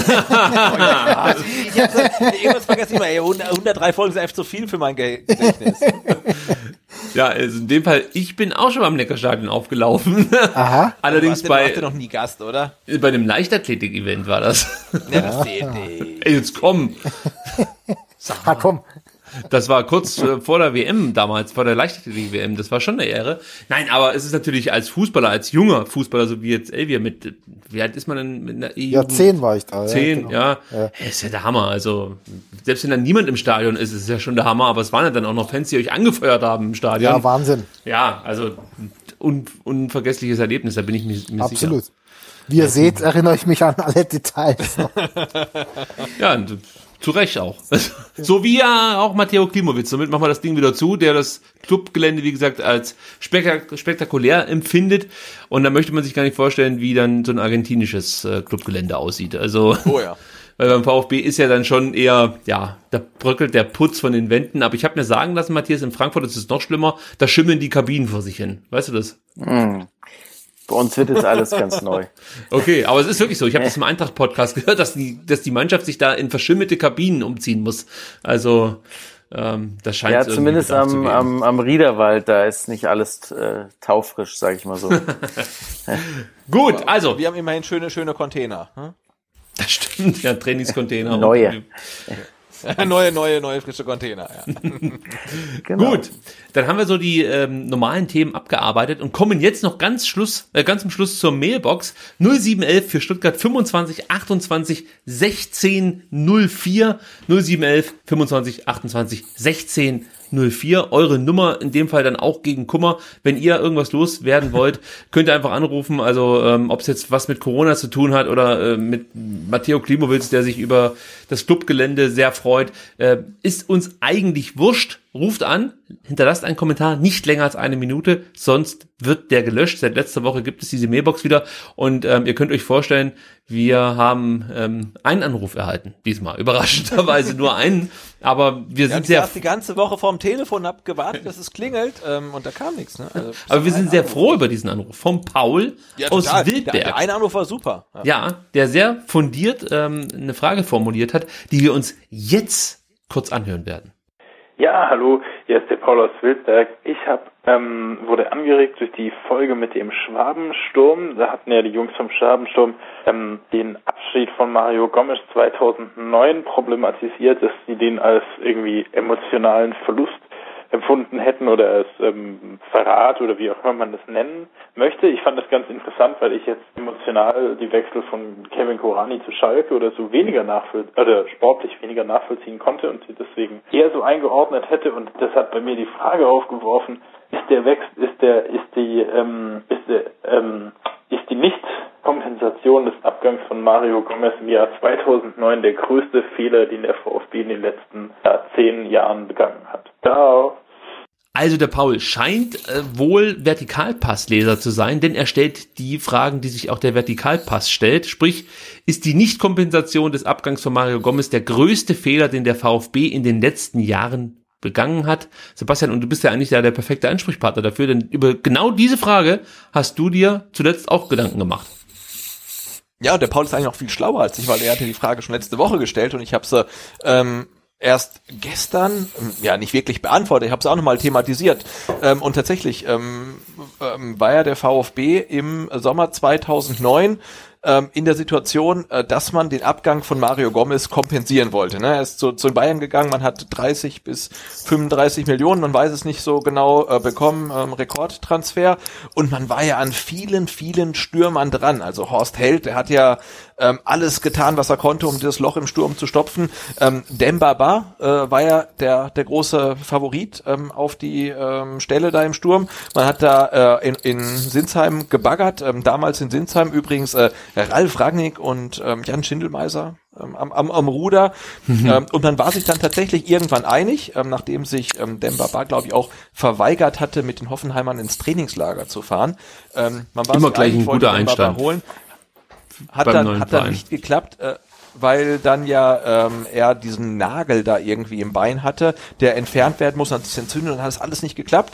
Der VfB war nach wie vor ohne Stürmer und dann ähm, ja ähm, hat dann ähm, Horst Held dann die ganz großen Lösungen angestrebt. Wir erinnern uns oder einige erinnern sich vielleicht ähm, Jan Klaas Hunteler ähm, aus Madrid loszueisen. Auch da war man sich fast einig, aber dann ist er lieber zum AC Mailand gewechselt, kann man ihm jetzt auch nicht vorwerfen. Ähm, Wagner Love von ZSK Moskau wollte man auch haben, hat dann auch irgendwie nicht geklappt und ähm, letztendlich kam dann äh, Pavel Pogrebniak. Na, der kam für fünf Millionen, ähm, war dann, ah, ich glaube, zwei Jahre da oder so, hat 15 Tore geschossen und wechselte dann zu Fulham. Und tatsächlich sagen nicht wenige, ähm, dass genau der Wechsel, also Gomez weg und kein adäquater Ersatz dann dafür gesorgt hat, dass dann der VfB so hm, auf dem absteigenden ähm, Ast gelandet ist.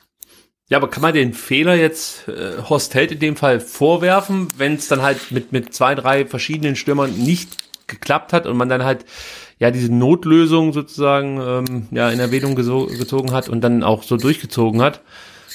Ist schwierig. Also weiß ich nicht. Also wenn du wenn du Demba Bar willst, dann willst du Huntela und dann willst du Wagner Lav und bist bereit für die sehr viel Kohle zu zahlen. Das klappt halt alles nicht und dann holst du halt äh, mit Pogrebniak auch einen, der glaube ich in der Vorsaison den ähm, UEFA Cup gewonnen ja, ja, hatte mit St. Petersburg, mit ja. Aschawin bei Zenit St. Petersburg die Bayern irgendwie rund gespielt hat. Also weiß ich nicht, ob ich der Horst Held jetzt irgendwie da so vor allen Dingen dann in dem Fall auch noch als mehr oder weniger Berufsanfänger da einen Strick draus drehen würde. Und der hat ja Kusmanovic also, verpflichtet, immerhin. Also da hat er ja einen guten Transfer gelandet sozusagen. Also ja, und ich meine, Horst Held hat es immerhin geschafft mit Pogrebniak und Kusmanovic und ich weiß, ich, nee, ich, ich mag ihm jetzt nicht Camoranesi zuschreiben, das war wahrscheinlich Bobic, ähm, aber er hat auf jeden Fall Spieler geholt, an die man sich auch zehn Jahre später noch erinnert. Ähm, ob das jetzt mhm. sportlich positiv gedacht ist oder nicht, aber man erinnert sich an den Rumpelrussen und auch an Kus, der irgendwie ähm, da war. Also er hat schon den Spieler geholt, an die man sich erinnert. Matthias, wie sieht man das eigentlich, äh, wenn man so von, von außen auf den VfB schaut? Also ist das für euch Frankfurt-Fans auch so der Knackpunkt gewesen. Der VfB bis 2009 war ja eigentlich immer so ein Kandidat fürs internationale Geschäft und war dann so 2009 vielleicht für euch noch nicht so richtig absehbar, weil er euch nicht so intensiv natürlich mit dem Verein beschäftigt, aber rückblickend war das so der Moment, wo der VfB den Anschluss verpasst hat?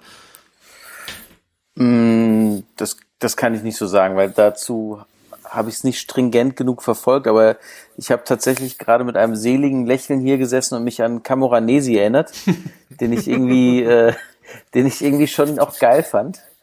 Und äh, so grundsätzlich war der VfB immer ein Verein, den, dem ich so äh, eher wohlgesonnen war, so mit magischem Dreieck und dann die jungen Wilden. Das war schon immer alles, war schon immer alles cool, aber hatte auch immer so ein bisschen es gab immer auch so eine Tendenz zum Chaos mit Meier Vorfelder und dann die Geschichte mit, äh, mit Daum und Leeds und so.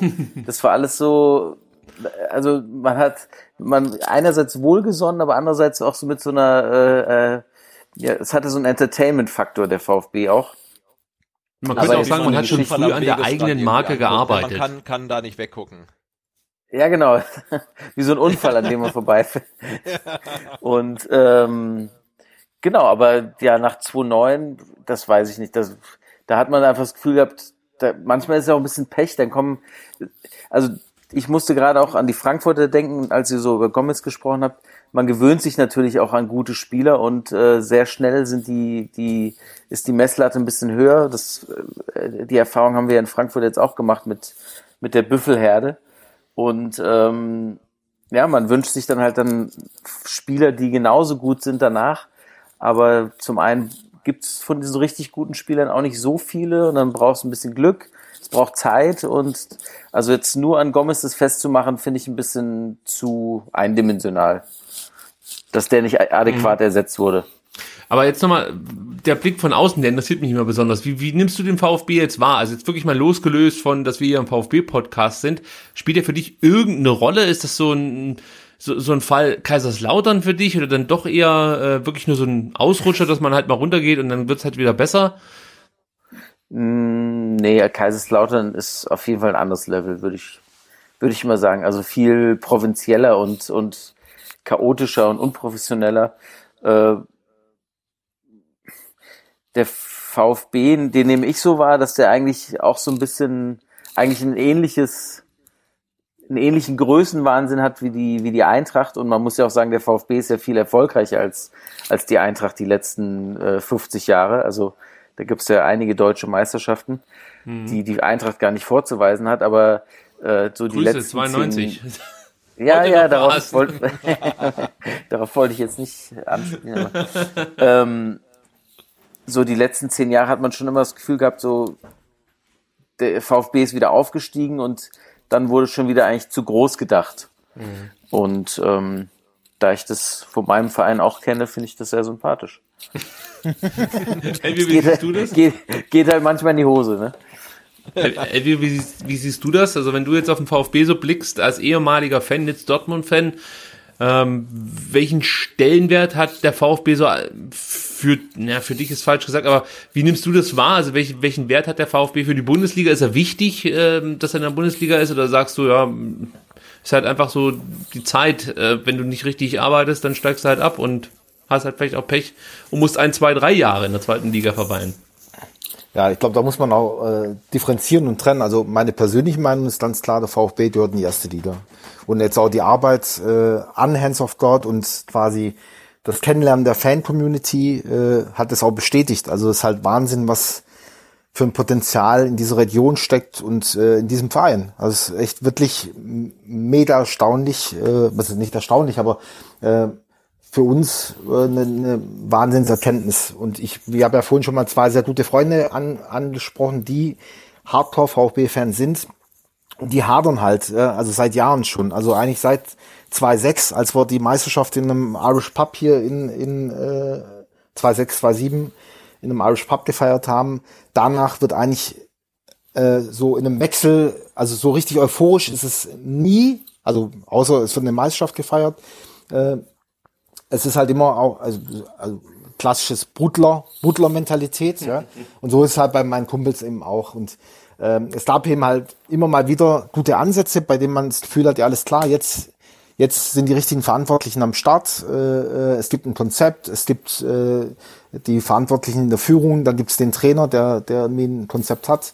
Und es wurde halt frühzeitig verworfen. Das ist so, so eine Linie, die sich jetzt so in den letzten Jahren durchzieht. Mhm. Aber, ja, äh, jetzt kamen ja eben mit Misslingsat und Hitz so zwei äh, verantwortliche Figuren, bei, die bei allen irgendwie ein gutes äh, Gefühl auslösen. Und also ich persönlich war ein bisschen erschrocken eben, dass, also ich habe den Tim Walter von Anfang an ein bisschen kritischer gesehen, habe aber gedacht, ja, wenn der Verein sich entscheidet, diese Linie zu fahren, dann finde ich es gut und jetzt mal konsequent und langfristig. Und da war ich tatsächlich überrascht, dass dann äh, nach meinem Gefühl früh äh, äh, sich getrennt wurde. Mhm. Zu dem Zeitpunkt der Saison, da hatte man, hatte ich dann so als Außenstehender das Gefühl, äh, VfB macht VfB-Dinge, ja. Äh, aber mit dem neuen Trainer war das ja ein sehr guter Griff. Ja, und jetzt leider wissen wir ja nicht, wie es jetzt weitergegangen wäre in den letzten Wochen, aber bis zur Unterbrechung sah es ja sehr gut aus. Und ja, ich fand ja, schön, Botschaft. Ja. Hm? Ich fand schön, wie äh, Materazzo seine bisherige Zeit beim VfB zusammengefasst hat, als er darauf angesprochen wurde in einem Kicker-Interview. Er meinte einfach nur 14 von 21 Punkten.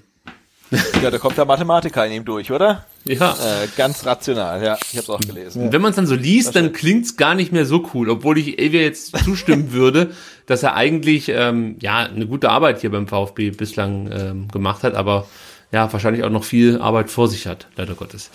Gut, also dann würde ich sagen, haben wir die Frage für Paul ausführlich beantwortet und sollten es mehr Fragen werden, wenn wir natürlich nicht ganz so viele Zeit, äh, ganz viel, ganz so viel Zeit mit den Fragen verbringen. Aber heute ging das mal. Ihr könnt wie gesagt anrufen 0711 für Stuttgart 25 28 16 04 und euch dann hier ja auslassen zu Themen, die euch bewegen, möchte ich mal so sagen. Und uns würde auch interessieren und vielleicht auch äh, den beiden Jungs von Hands of God, welches Poster es mal geben sollte von Hands of God mit VfB-Bezug natürlich, oder? Habe ich äh, vorhin richtig äh, wahrgenommen, Matthias? Ja, ja, absolut. Also, sprecht es auf die Mailbox. Was sollte bei Hands of God mal als VfB-Poster auftauchen? Welche wichtige berühmte Szene äh, fällt euch da ein oder welcher Moment, so könnte man es auch ausdrücken, äh, sollte mal äh, verbildlicht werden, wenn man das so sagen kann. Gut, dann noch der Hinweis, den wir ja hier regelmäßig machen. Dennis braucht weiterhin unsere Unterstützung. Ich habe es vorhin ganz kurz schon angerissen. Ihr findet alle weiteren Informationen auf vfbstr.de.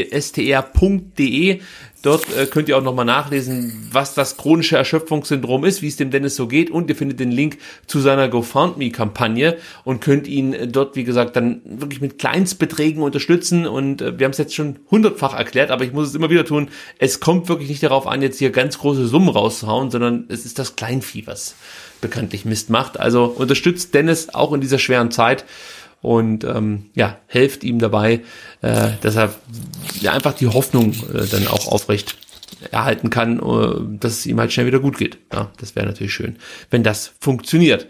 Gut, Sebastian, ich glaube, äh, beim Vertikalpass gibt es die nächsten Tage auch noch was äh, Besonderes, auf äh, das die Hörer mal achten sollten. Ja, genau. Wir haben in den letzten, ähm, seit Ostern haben wir ja euch äh, da diverse Eier ins Nest gelegt mit ähm, äh, Unsung Heroes ähm, vom VfB oder auch vielleicht äh, nicht so großen Heroes. Ähm, der letzte war äh, Pavel äh, Pogrebniak mit seiner Frau, die den Russenschick nach Stuttgart brachte.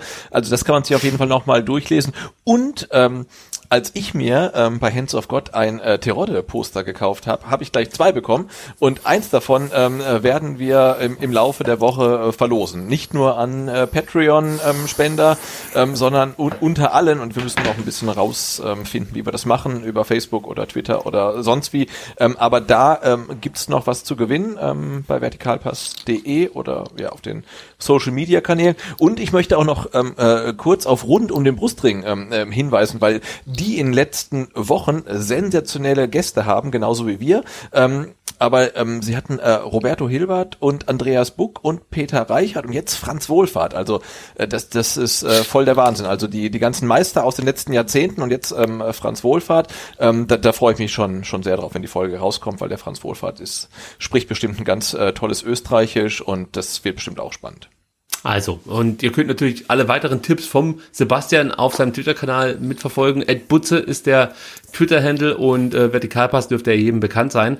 Und äh, jetzt kommen wir zur großen Verabschiedung von Elvia und Matthias. Vielen Dank, dass ihr euch heute wirklich den ganzen Abend Zeit genommen habt, um mit uns ein bisschen zu plaudern über eure Arbeit, über Corona, über Borna Sosa und Matteo Klimovic. Äh, hat wirklich großen Spaß gemacht. Und ähm, ja, wir können vielleicht auch noch mal ganz kurz durchgeben, beziehungsweise wir werden einfach eure Seite verlinken, wenn es äh, da wirklich dann noch Leute gibt, die nicht wissen, wo man Hands of God finden kann. Aber ähm, ja, ihr könnt es wie gesagt dann noch mal ganz kurz äh, hier an den Mann bringen, wo ihr so auf den Social Media Kanälen zu finden seid.